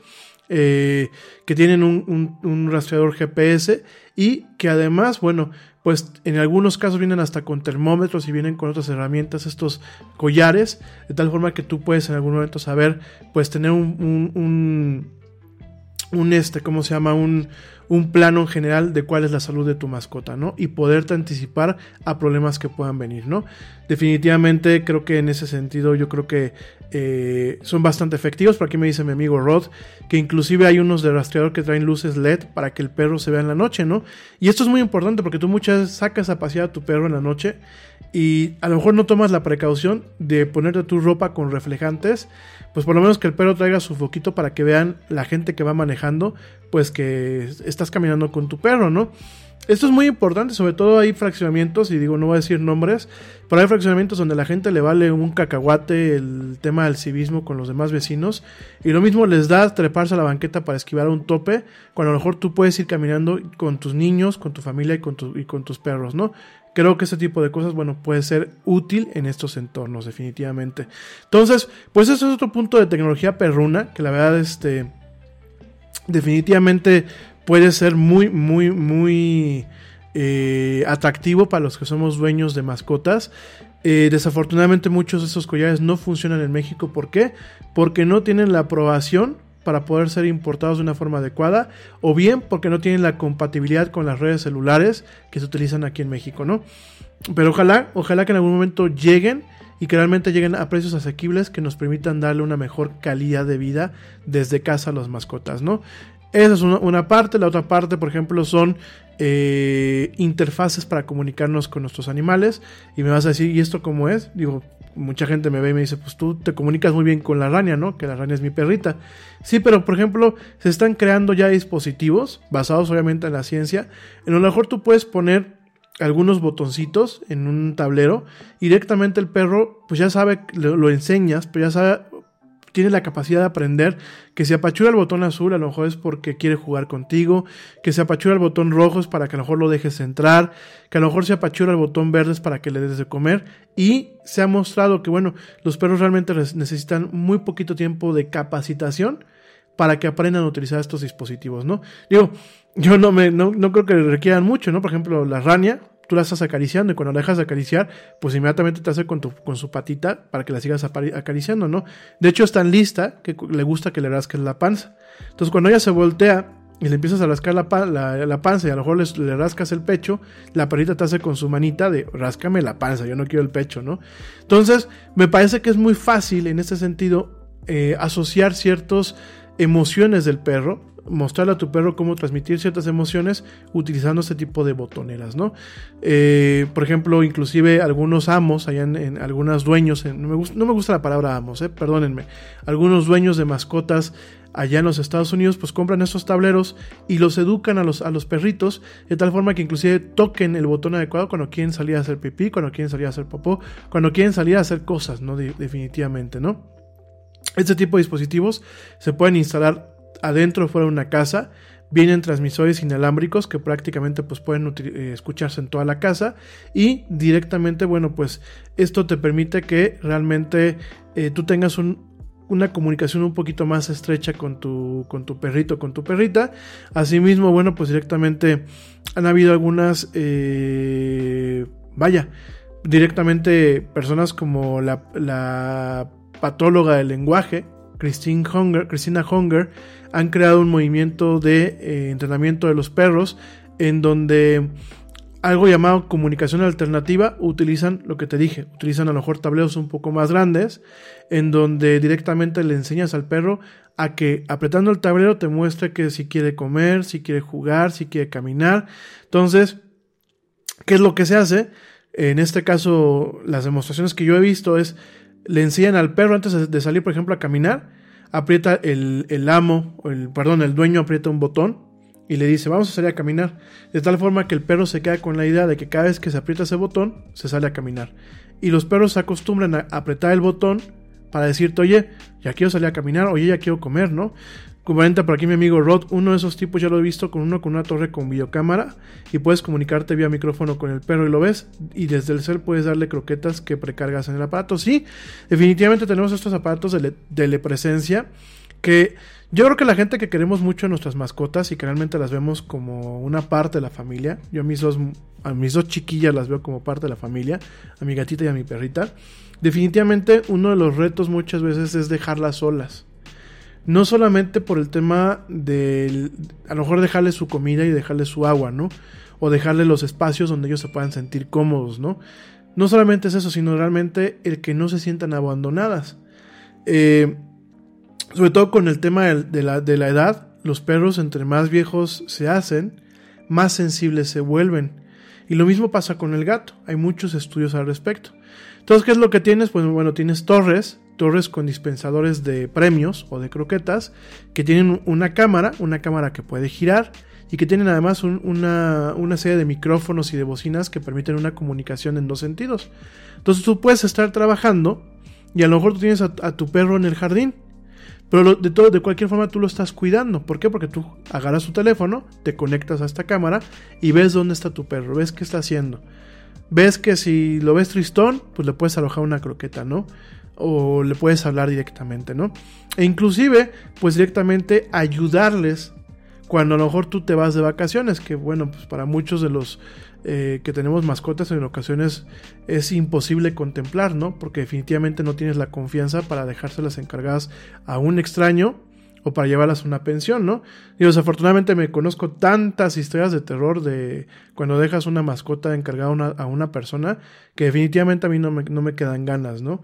Entonces, al respecto, pues a lo mejor lo que tú puedes hacer es lograr un balance dual, donde a lo mejor tú, tú contrates a alguien especializado, porque hay empresas que se encargan de ofrecer servicios especializados de que van a tu casa y checan que tu mascota esté bien y juegan con ella y eso, y lo complementas con el tema de tener uno de estos dispositivos que permita realmente supervisar a la mascota, que realmente te permita pues cuidarla y que realmente pues permita de alguna forma el monitorear que esté bien, ¿no? Hoy por aquí me, me ponen un comentario. No, mi gente. A ver, no es lo mismo que tú a lo mejor lo dejes con un familiar, que sabes que el familiar quiere a tu mascota y tu mascota quiere al familiar, a dejarla, por ejemplo, con la muchacha de la limpieza, ¿no? Por aquí en, en esta zona nos hemos sabido que hay historia de terror en donde la muchacha, ay, pues es que se me olvidó que había que darle de comer, ay, es que se atoró con la patita y se murió de que pues se le, cortó la- el flujo sanguíneo, ¿no? Ay, es que se me escapó y se salió a la calle y lo atropellaron. Entonces yo creo que en ese sentido pues uno tiene que saber distinguir a quién le dejas a tu mascota, pero definitivamente eh, hay que buscar la forma también de lograr un enfoque híbrido y donde tú también puedas tener cuidado, ¿no? Digo, eso pensando en que seguimos viviendo una realidad que no es tan pet friendly, ¿no? La, la, la cuestión es pues que en algún momento logremos eh, eh, logremos en algún momento pues también generar una cultura pet friendly en donde podamos llegar a ciertos hoteles, podamos llegar a ciertas partes y llevarnos a nuestra mascota, ¿no? Eh, tengo aquí algunas preguntas, por aquí me dice mi comadre Juli, dice a nosotros nunca se nos ocurrió enseñarlo a comunicarse a otro nivel, sin embargo Pretzel se comunica bastante bien y las indicaciones se las damos visuales o verbales y las sigue súper bien. A la par considero que nosotros aprendimos a interpretar sus ruidos o movimientos, creo que tenemos una comunicación muy efectiva. Concuerdo contigo Juli, en el caso de la Rania y la Laila, pues es también aquí muy efectiva. De hecho, mi papá es el que mejor las, las conoce a las dos. Este, ya sabe mi papá cuando la rania ladra, cuando tiene hambre, o sea, cuando es un ladrido de quiero que me, que me hagas refil de mis croquetas, a cuando es un ladrido de quiero echarme en tus piernas, o por ejemplo, mi, mi- perrita es mucho de subirse a ver la televisión con mi papá. Así. Entonces, ¿qué es lo que hace? Le empieza a lanzar un cierto tipo de ladrido que es, ya me quiero subir a ver la tele contigo, ya me quiero subir a pasar el rato contigo, ¿no? La gatita igual tiene un, tipo de maullido especial para, para decirnos, tengo hambre, o déjenme salir a mi cajita de arena, o quiero un apapacho, porque inclusive también ellos lo reclaman, ¿no? Sin embargo, pues está padre este tipo de tecnologías nuevas, en donde inclusive tienes pues herramientas a lo mejor adicionales que te permiten a lo mejor entender un poquito más a tu mascota, ¿no? Yo creo la verdad mi gente que a lo mejor yo digo voy a hacer una forma muy humilde lo que voy a decir. Yo creo que cuando realmente estás compenetrado con el amor que le puedes tener a una de estas a uno de estos seres y que realmente lo, lo- lo ubicas como parte de tu familia porque definitivamente eh, habemos quienes, pues sí, identificas a este cachorro o a, esta, o este menino como alguien de tu familia, pues creo que muchas veces este tipo de herramientas son un complemento, pero no son la base. ¿Por qué? Porque la comunicación que tú tienes con ellos la lograste a partir del cariño y de la convivencia, ¿no? Eh, rápidamente por aquí me dice mi brother Diego Navarro, te mando un fuerte abrazo, bro. Te mando un muy, muy, muy fuerte abrazo. Gracias por acompañarme, viejo. Y me dice que, eh, ¿cómo se llama? Los dispositivos. Mira, hay varios. Eh, te voy a dar algunas marcas para que las busquemos. Igual yo les voy a compartir a ustedes algunas marcas que hemos visto en algunas partes allá en, Estados Unidos y que se pueden conseguir aquí en México. Pero hay algunas, por ejemplo, eh, puedes utilizar, por ejemplo, cámaras normales. Hay una empresa que se llama Wise, que las cámaras a mí me gustaron mucho. De hecho, estamos echándole un ojo para algunas cámaras para acá a la casa. Y las cámaras Wise lo que tienen son que son muy compactas y tienen la comunicación en dos vías. Es decir, tienes una bocina, tienes un micrófono y tú puedes comunicarte a través de la aplicación. Aquí, aquí matas varios pájaros de un solo tiro. Tienes una, una cámara que te permite cuidar tu casa, cuidar a tu mascota y comunicarte con ella, ¿no? Esa es una. Eh, por ejemplo, hay unas cámaras que empiezan en 20 dólares el kit. Y la verdad, solamente las llegas, las enchufas a la corriente eléctrica, las conectas al Wi-Fi y ya las tienes funcionando. Hay otro tipo, por ejemplo, las torres. Hay unas torres que son de la marca Furbo eh, o, Pet, o Pet en donde, bueno, son, son este, alimentadores, ¿no? Traes la parte de poderles echar el premio, tienes la cama de 360 grados, inclusive algunas cámaras de estas tienen, estas torres tienen a veces hasta foquitos y lucecitas para entretener al perro. Y pues prácticamente son las herramientas principales que se utilizarían acá, ¿no? Eh, por aquí me, me comenta Rod, dice, uno de esos tipos ya lo he visto, una torre, ya me lo dije, es un mercado que va creciendo, inclusive hay canales de Easy que están especializados en perros para evitarles ansiedad en caso de que se queden solos. Fíjate que sí, mi querido Rod, por ahí me tocó ver un, hay canales en YouTube que se llaman, este, hay uno que se llama Poppy Quiet, búsquenlo, en donde todo el video que pasan es, es video como muy tranquilizador para los perros.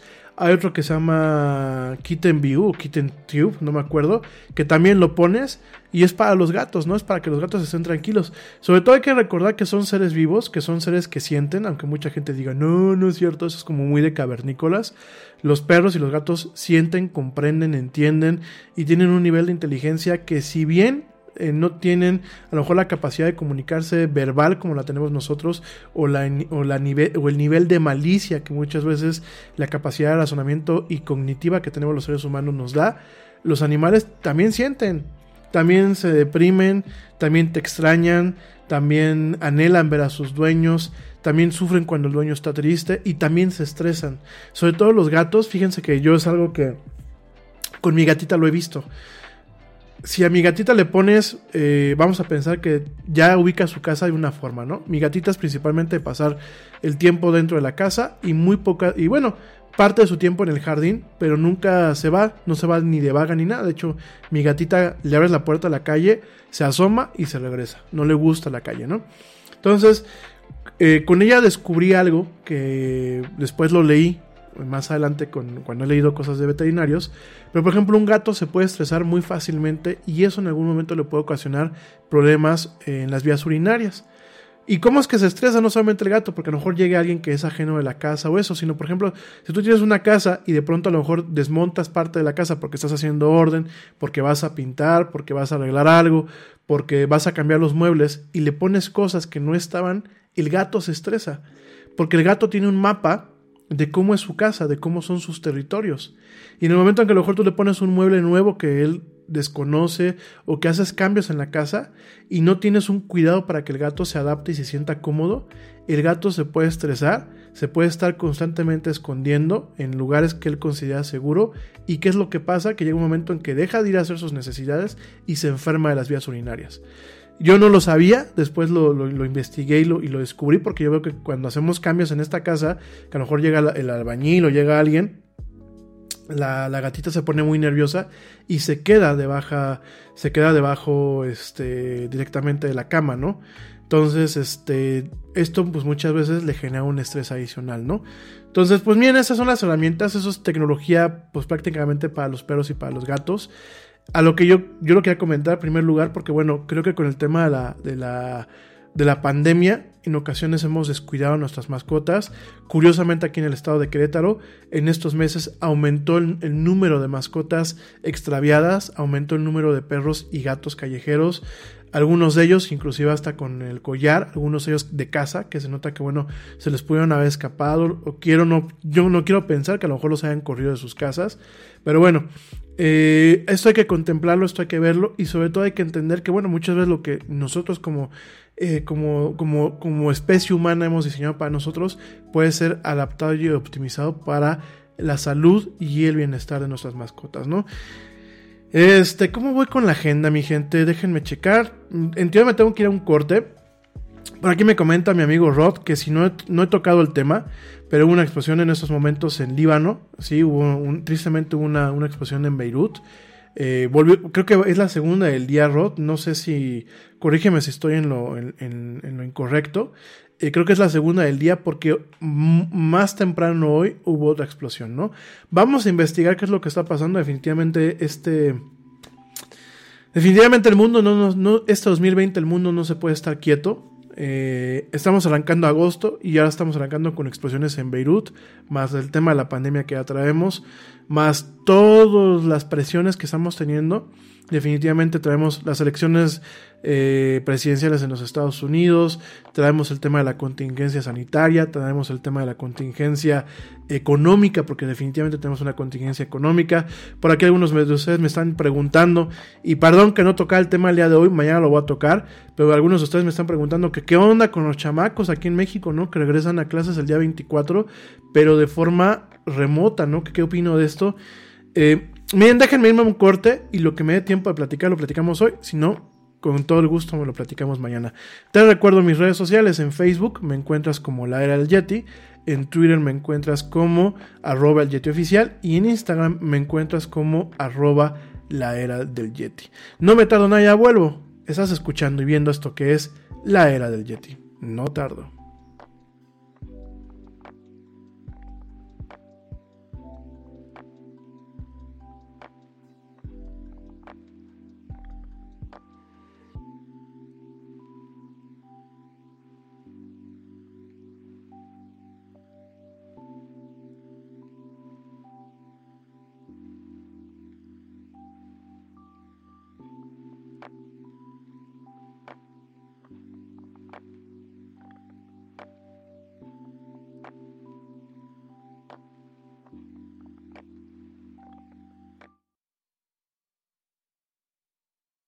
Yo, check this out.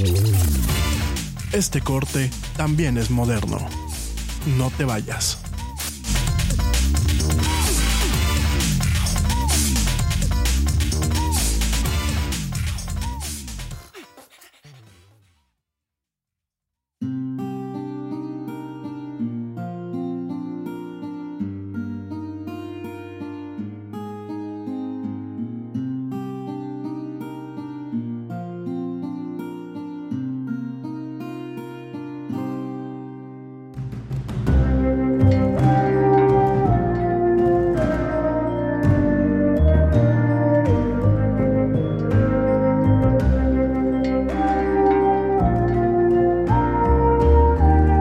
Nada es más importante que la salud de tu familia. Y hoy todos buscamos un sistema inmunológico fuerte y una mejor nutrición. Es por eso que los huevos Egglands Best te brindan más a ti y a tu familia. En comparación con los huevos ordinarios, Egglands Best te ofrece 6 veces más vitamina D y 10 veces más vitamina E, además de muchos otros nutrientes importantes, junto con ese sabor delicioso y fresco de la granja que a ti y a tu familia les encanta. Todos queremos lo mejor para nuestras familias. Entonces, ¿por qué no los mejores huevos? Solo Egglands Best. Mejor sabor, mejor nutrición, mejores huevos. Te preocupas por la salud de tu familia y hoy un sistema inmunológico fuerte y una mejor nutrición son más importantes que nunca. Es por eso que los huevos Egglands Best te brindan más a ti y a tu familia. En comparación con los huevos ordinarios, Egglands Best te ofrece 6 veces más vitamina D y 10 veces más vitamina E, además de muchos otros nutrientes importantes, junto con ese delicioso sabor fresco de granja que a ti y tu familia les encanta. No son tiempos ordinarios, entonces, ¿por qué darle a tu familia huevos ordinarios? Solo Egglands Best. Mejor sabor, mejor nutrición, mejores huevos.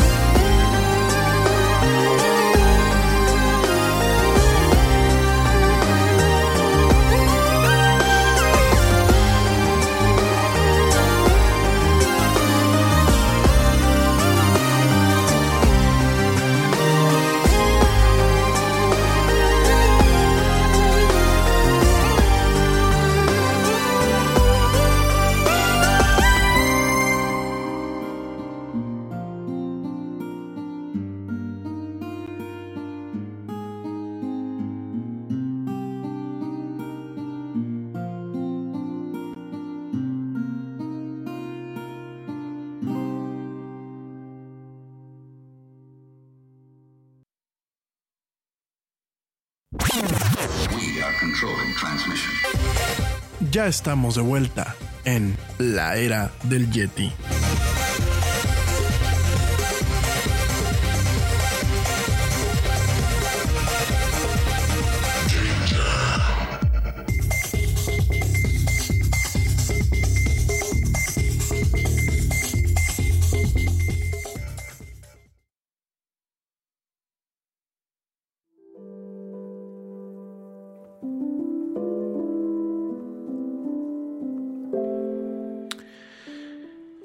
Ya estamos de vuelta en esto que es la era del Yeti, ya es el último, el último, el último fragmento del programa.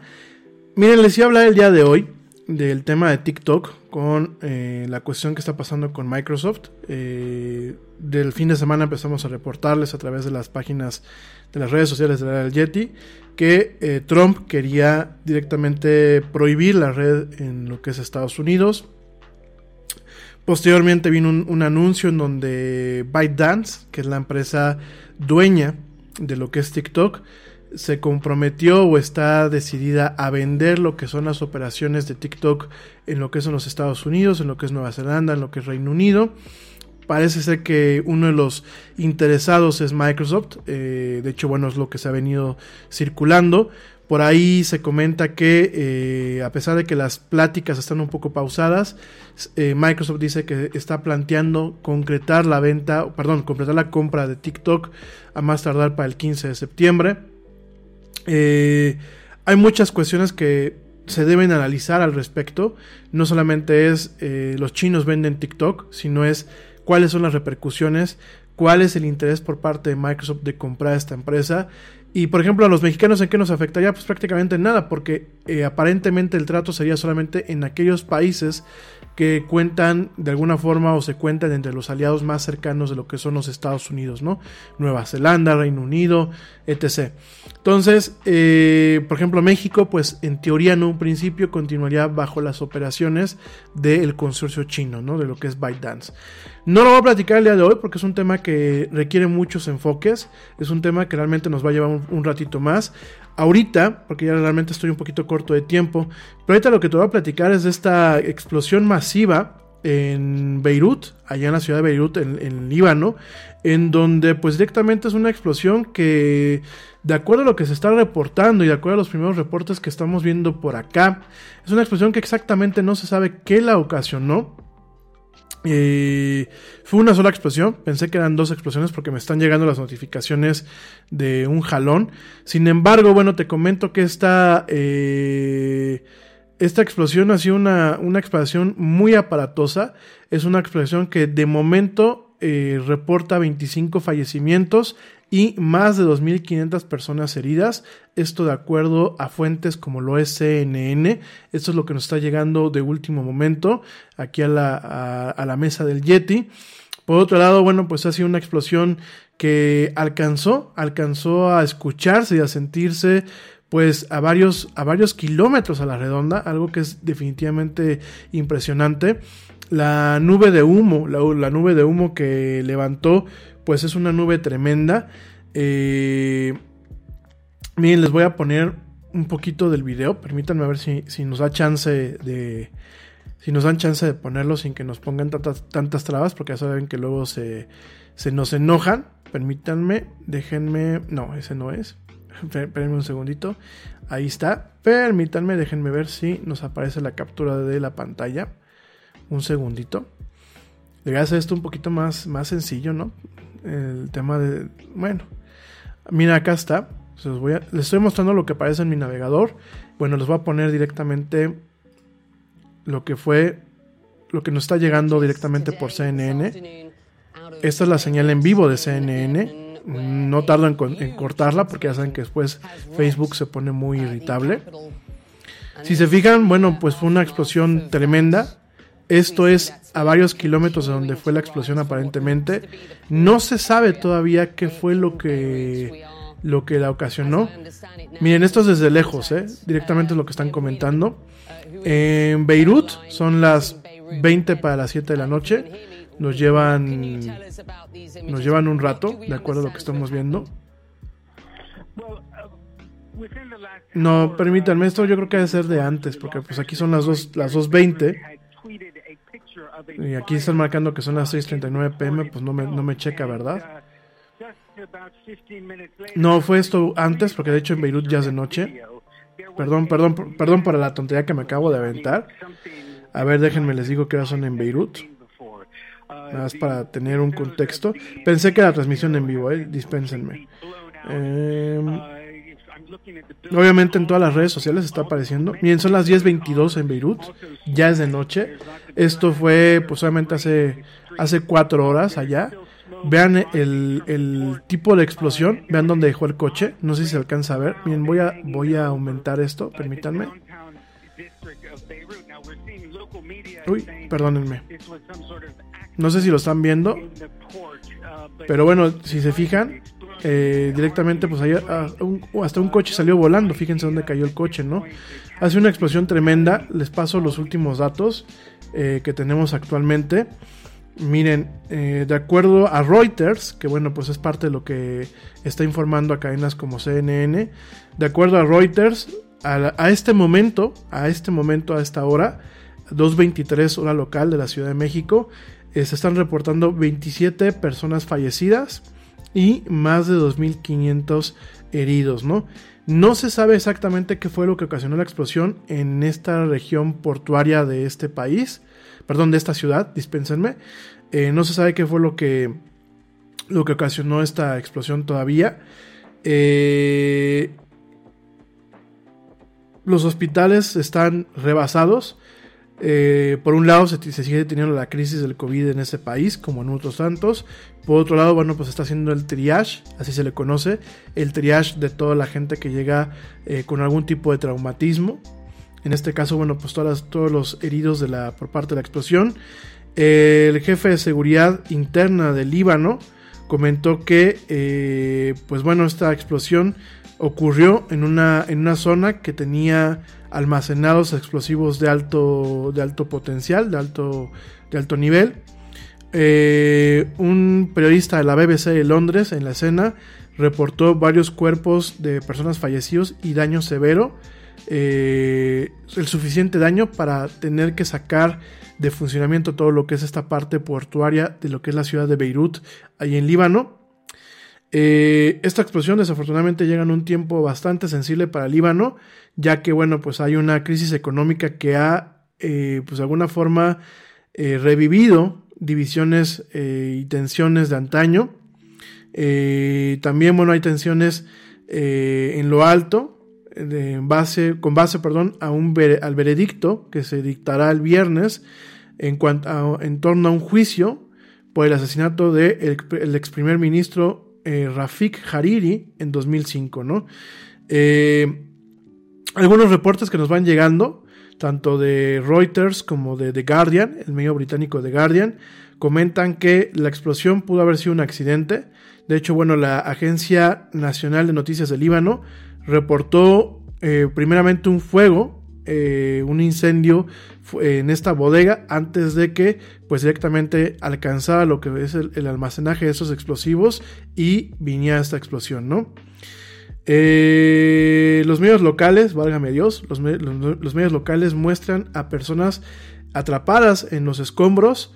Eh, un testigo describió la primera explosión como ensordecedora y bueno, definitivamente parte, de- ustedes lo vieron en el pequeño segmento de video que les puse, eh, hicieron que bueno, hubieran coches que pues prácticamente salían volando y inclusive se reportan daños, daños severos en muchos edificios cerca de lo que es la zona del puerto, ¿no? El presidente Michel Aoun llamó para un- una junta de emergencia con el Consejo de Defensa Supremo y bueno, de- definitivamente el día miércoles mañana será declarado como un día de luto nacional de acuerdo a la comunicación del primer ministro, ¿no? Por otra parte, tenemos, bueno, déjenme ver. mm, pues nada más, nada más, definitivamente es lo que está pasando. Eh, fíjense nada más, eh, mucha gente a kilómetros de distancia de la zona, dentro de lo que es la ciudad de Beirut, eh, estuvieron llamándose y estuvieron comentando que ellos ex- experimentaron lo mismo, ¿no? vidrios rotos por lo que es el shockwave, por lo que es la, onda de expansión de la explosión, eh, edificios moviéndose y definitivamente una explosión muy, muy eh, ensordecedora, ¿no? Eh, comentan que, bueno, algunos, algunos expertos comentan que esto los tiene realmente impresionados, porque cuando un, un evento estos ocurre, solamente un área experimenta estos efectos, sin embargo, pues bueno, prácticamente ahora fue todo Beirut, e inclusive hay parte de la periferia de Beirut, de esta ciudad del Líbano, que fueron afectadas por la onda de choque de lo que es esta explosión. Eh, Mañana vamos a seguir platicando un poquito de este tema, con un poquito más de conocimiento de causa. Ahorita pues es prácticamente leer lo que nos va llegando en tiempo real. Eh, obviamente eh, no podría llegar un evento así en un momento más delicado para lo que es el Líbano. Líbano ha sido un país que ha tenido pues muchos problemas a lo largo de su historia. Es uno pues de estos países de- de- del Medio Oriente que definitivamente eh, a veces pareciera que busca y busca, busca la paz y no logra encontrarla, al igual que lo que pasa en Israel y en Palestina con el conflicto eh, palestin- palestino-israelí. Que aparte es una ironía porque Palestina es una palabra en hebreo, pero bueno, ya más adelante lo platicaremos. E inclusive en su momento, eh, palestino era toda, toda la gente sin importar etnia que viviese en esa zona. Digo, ya es para har- harina de otro costal, ya en otro programa lo platicamos. Pero definitivamente llega esta explosión que, pues esperemos que haya sido un accidente. Esperemos que solamente se quede en un tema accidental, en un tema, pues un descuido que últimamente eh, ocasionó este daño. Estaba viendo algunas de las imágenes y de los videos, de verdad son muy aparatosos, son muy impactantes. El 2020 no nos da un respiro. Definitivamente arrancamos con incendios y seguimos. Arrancamos con incendios, pandemias y ahora pues ahora nos está tocando el tema de las explosiones. Obviamente eh, es un país que ya está siendo afectado por todo lo que es su historia, ya está siendo afectado por una crisis económica muy fuerte que los ha sumido pues a muchas familias en un estado de pobreza por un tema de un desorden político y creo que lo que menos se puede esperar es que pues en Beirut pues ahora tengamos este problema, ¿no? Que aparte es una ciudad de puerto, es una ciudad que eh, fomenta el comercio y el intercambio en esta zona y bueno pues ahora estamos viendo este tema, ¿no? Es una crisis bastante grave, ¿por qué? Porque si ya encontrábamos que los hospitales de Beirut encontraban cierta saturación con el tema del COVID, pues ahora estamos viendo que se complementa con el tema para poder atender a los heridos y a las personas que, bueno, pues han sido los que han sufrido con este... Con esta explosión, es una explosión bastante, definitivamente bastante aparatosa.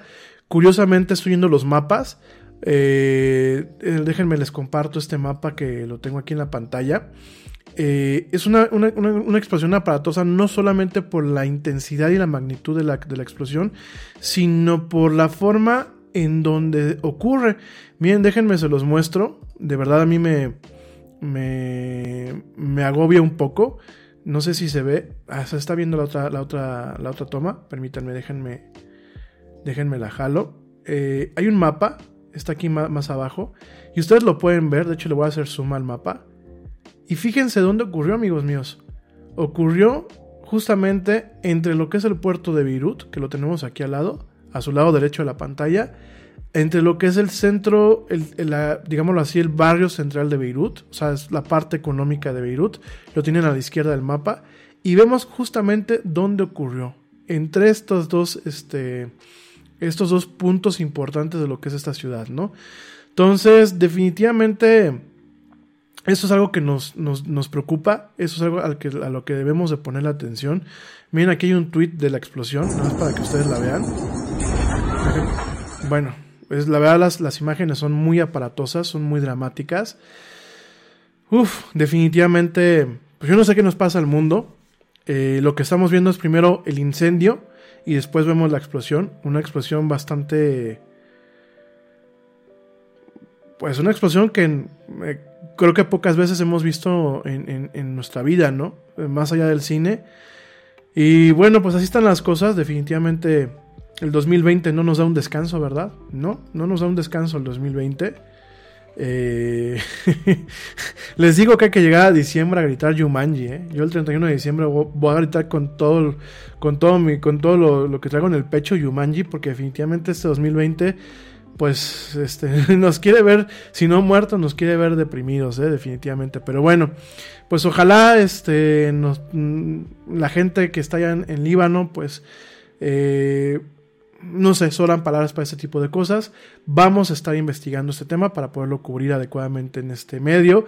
Eh, no, me parece muy poco, muy poco ético el hablar ahorita de cualquier tipo de atentados. Creo que hay que empezar a dejar que, pues ahora sí que la nube de escombros baje, que se rescata a la gente que haya que rescatar, que se atienda a la gente que está herida y ya sobre eso, bueno, pues en su momento quizás sentarnos a ver en base a lo que puedan decir eh, la gente que nos, que las autoridades, con base a lo que ellos puedan decir, pues a ver si fue un atentado o realmente fue un accidente, ¿no? Eh, me atrevo a pensar que fue un accidente, un accidente muy, muy aparatoso, muy lamentable, pero bueno, me atrevo a pensar que así están las cosas. En fin, no les digo, el 2020 pues no, no nos va a dejar descansar y no nos va a dejar por lo visto un día en paz. En fin, bueno mi gente, ¿qué se nos queda en la agenda para el día de mañana? Porque ya me voy. Eh, se nos queda en la agenda el tema del TikTok. Vamos a estarlo platicando un buen rato. Eh, tiene muchas repercusiones, tiene muchos enfoques, tiene muchos motivos. Por ahí lo último que sabemos es que también eh, Donald Trump dijo sí, que Microsoft compre las operaciones de TikTok en los Estados Unidos, pero que mientras se palme con una lana a lo que es la tesorería de los Estados Unidos para asegurar la transacción, ¿no? El señor Donald Trump, pues saltándose las reglas, saltándose las leyes, eh, mandando y decretando, pues como lo hacen los populistas, en fin, no hay mucho que decir acerca de, de eso, ¿no? Sin embargo, mañana lo vamos a platicar con un poquito más de calma. También mañana te voy a platicar de eh, lanzamiento de los teléfonos de Google. Te recuerdo que Google, a lo mejor aquí en México no nos han llegado, pero son poco comunes, pero Google tiene una línea de teléfonos, no, no solamente la línea de Android como tal, tiene una línea de teléfonos que se llama Pixel, que son teléfonos que directamente Google, a través de su participación en HTC, HTC fabrica directamente con, para ellos mismos. Y el día de ayer presentó bueno, presentó dos teléfonos nuevos y eh, anticipó el lanzamiento de un teléfono nuevo más adelante en el otoño, ¿no? Presentó la línea Pixel 4a. Es, eh, son dos teléfonos, uno es 5G, para todo lo que es telecomunicaciones de 5G allá en los Estados Unidos. El otro es el 4A normal, que es, eh, digámoslo así, un teléfono de segmento medio, pero con pocos compromisos. Mañana lo vamos a platicar. Y anunció que pronto eh, lanzaría al mercado lo que es el Pixel 5, ¿no? Ya mañana les platico un poquito acerca de la línea Pixel. A mí la verdad son teléfonos que me intrigan bastante. La experiencia eh, de Android en estos teléfonos, pues de acuerdo a lo que me ha tocado ver, es bastante interesante. Estos teléfonos, eh, los reviews que han llegado hasta el momento, los análisis son bastante prometedores. ¿Por qué? Porque tienen cámaras de teléfonos más costosos en teléfonos que son bastante económicos, ¿no? También voy a, plat- a platicar del OnePlus Alpen el día de mañana, que bueno, pues es un teléfono de gama alta, aunque por el precio podría ser considerado como un teléfono de gama media, ¿no? Vamos a estar platicando esto el día de mañana, vamos a estar platicando de TikTok y Microsoft, también voy a estar platicando contigo, hablando de Google, Google está agregando nuevas eh, formas, nuevas formas para fomentar el estudio en casa eh, por parte de los de lo- de muchos de sus dispositivos.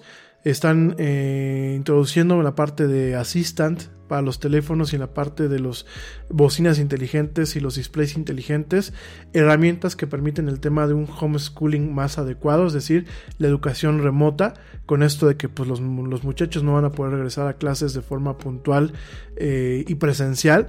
Entonces, ¿qué es lo que está haciendo Google? Bueno, en muchos de sus, de sus dispositivos están poniéndole alarmas para el tema de las clases virtuales, están poniendo, por ejemplo, eh, pequeños cortos donde te digan algunos hechos acerca de materias como son matemáticas, como biología, como es historia.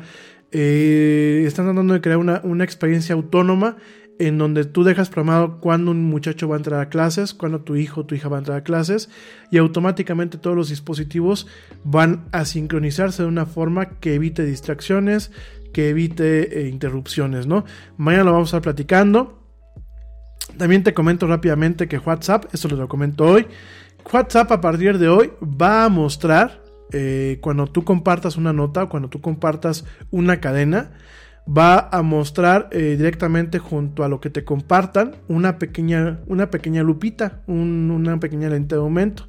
De tal forma que cuando te compartan algo así, eh, tú puedas picarle y buscar en Google si realmente lo que, lo que se está diciendo en esa nota es cierto o es falso, ¿no? Eh, esto ya empieza a ser a partir del día de hoy y aparecerá. de hecho, bueno, prim- prim- primeramente se está lanzando para iOS y para Android el día de hoy. En Brasil, en Italia, en Irlanda, en México, en España, en Reino Unido y en los Estados Unidos. Dice, dice mucho los países en donde WhatsApp está lanzando esta, esta modalidad o este, esta asistencia, este ayudante. Te recuerdo que si tú compartes eh, una nota, la que sea, y se la compartes a más de 5 personas, automáticamente la persona que reciba le va a aparecer el texto, pero con una lupita.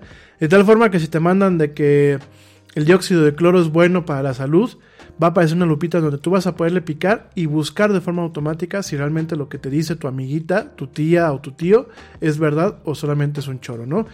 Me parece muy bueno, me parece interesante el tema de que solamente en estos mercados se está lanzando. ¿Por qué será? ¿Por qué será? Y sobre todo, eh, ojalá la gente aquí en México hagamos uso de esta característica, ¿no? Eh, ojalá mm, familia, amigos y conocidos hagan uso de esta característica. Eh, de verdad que a veces comparten cada cosa que, en cualquier cabeza educada no, no cabría.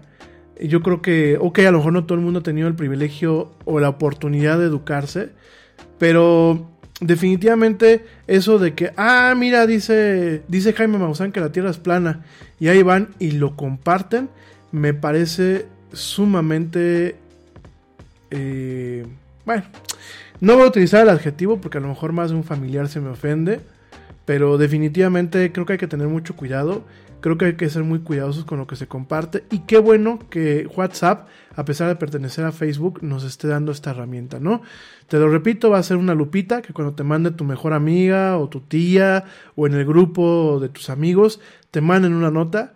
A ti te va a aparecer una lupita que te va a permitir eh, investigar si realmente lo que se está poniendo en ese artículo es cierto o es falso, ¿no? Creo que falta mucho.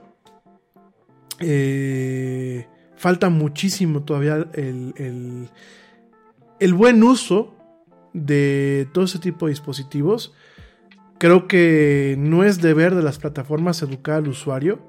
Creo que el usuario es, tenemos la obligación de educarnos a nosotros mismos. Sin embargo, está bien, creo que es un primer paso. No sé tú qué pienses, no sé tú qué opines. Y me parece muy interesante que definitivamente tengamos este tipo de auxiliares para que realmente dejemos de propagar desinformación. Que la desinformación, te lo repito una vez más, la desinformación no solamente es, ah, me dijeron que el cielo es rojo y es azul. El problema de la desinformación es que muchas veces se ha cobrado vidas humanas.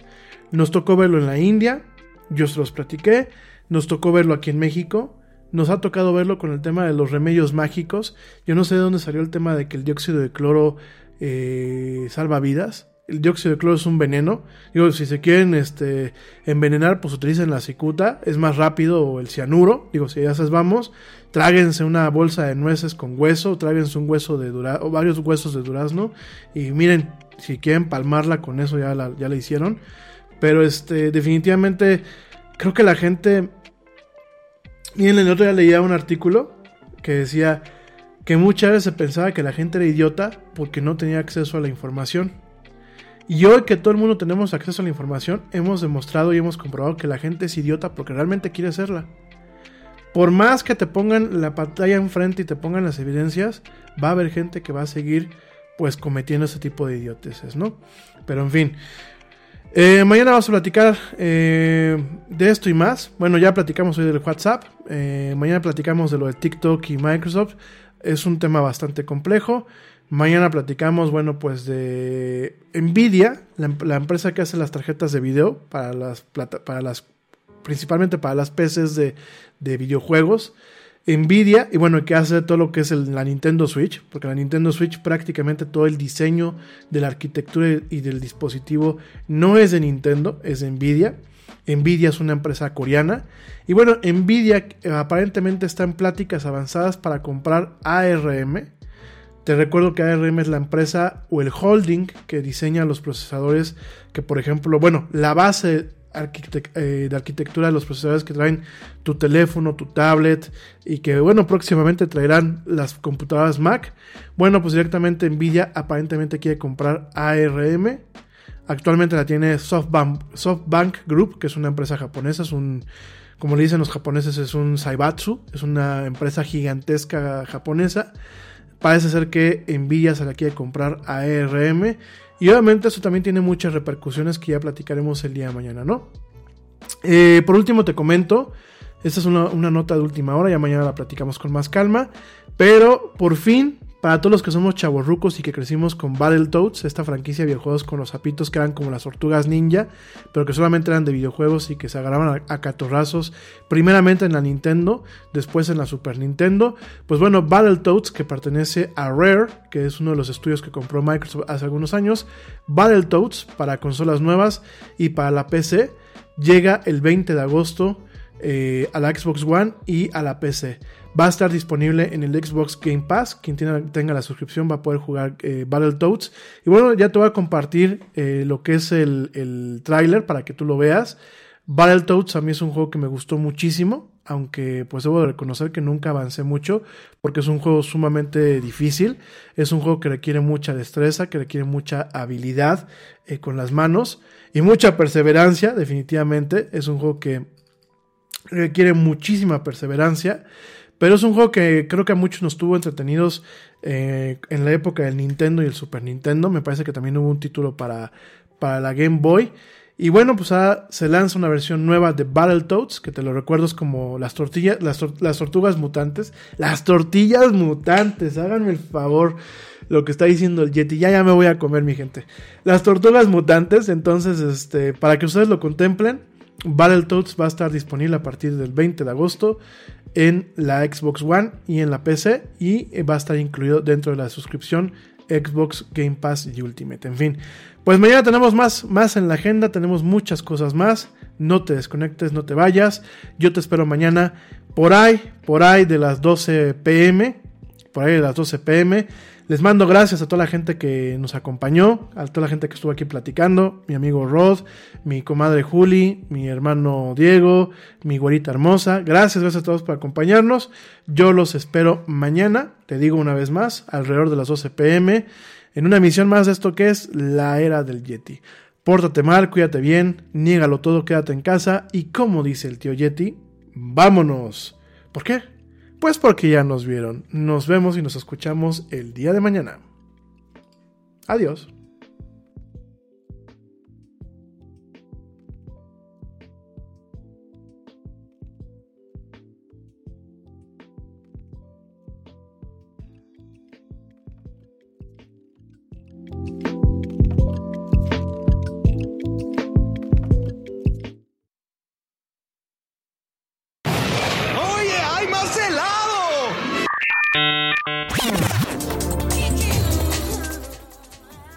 Que la actualidad no te deje helado. Te esperamos en la siguiente emisión de La era del Yeti.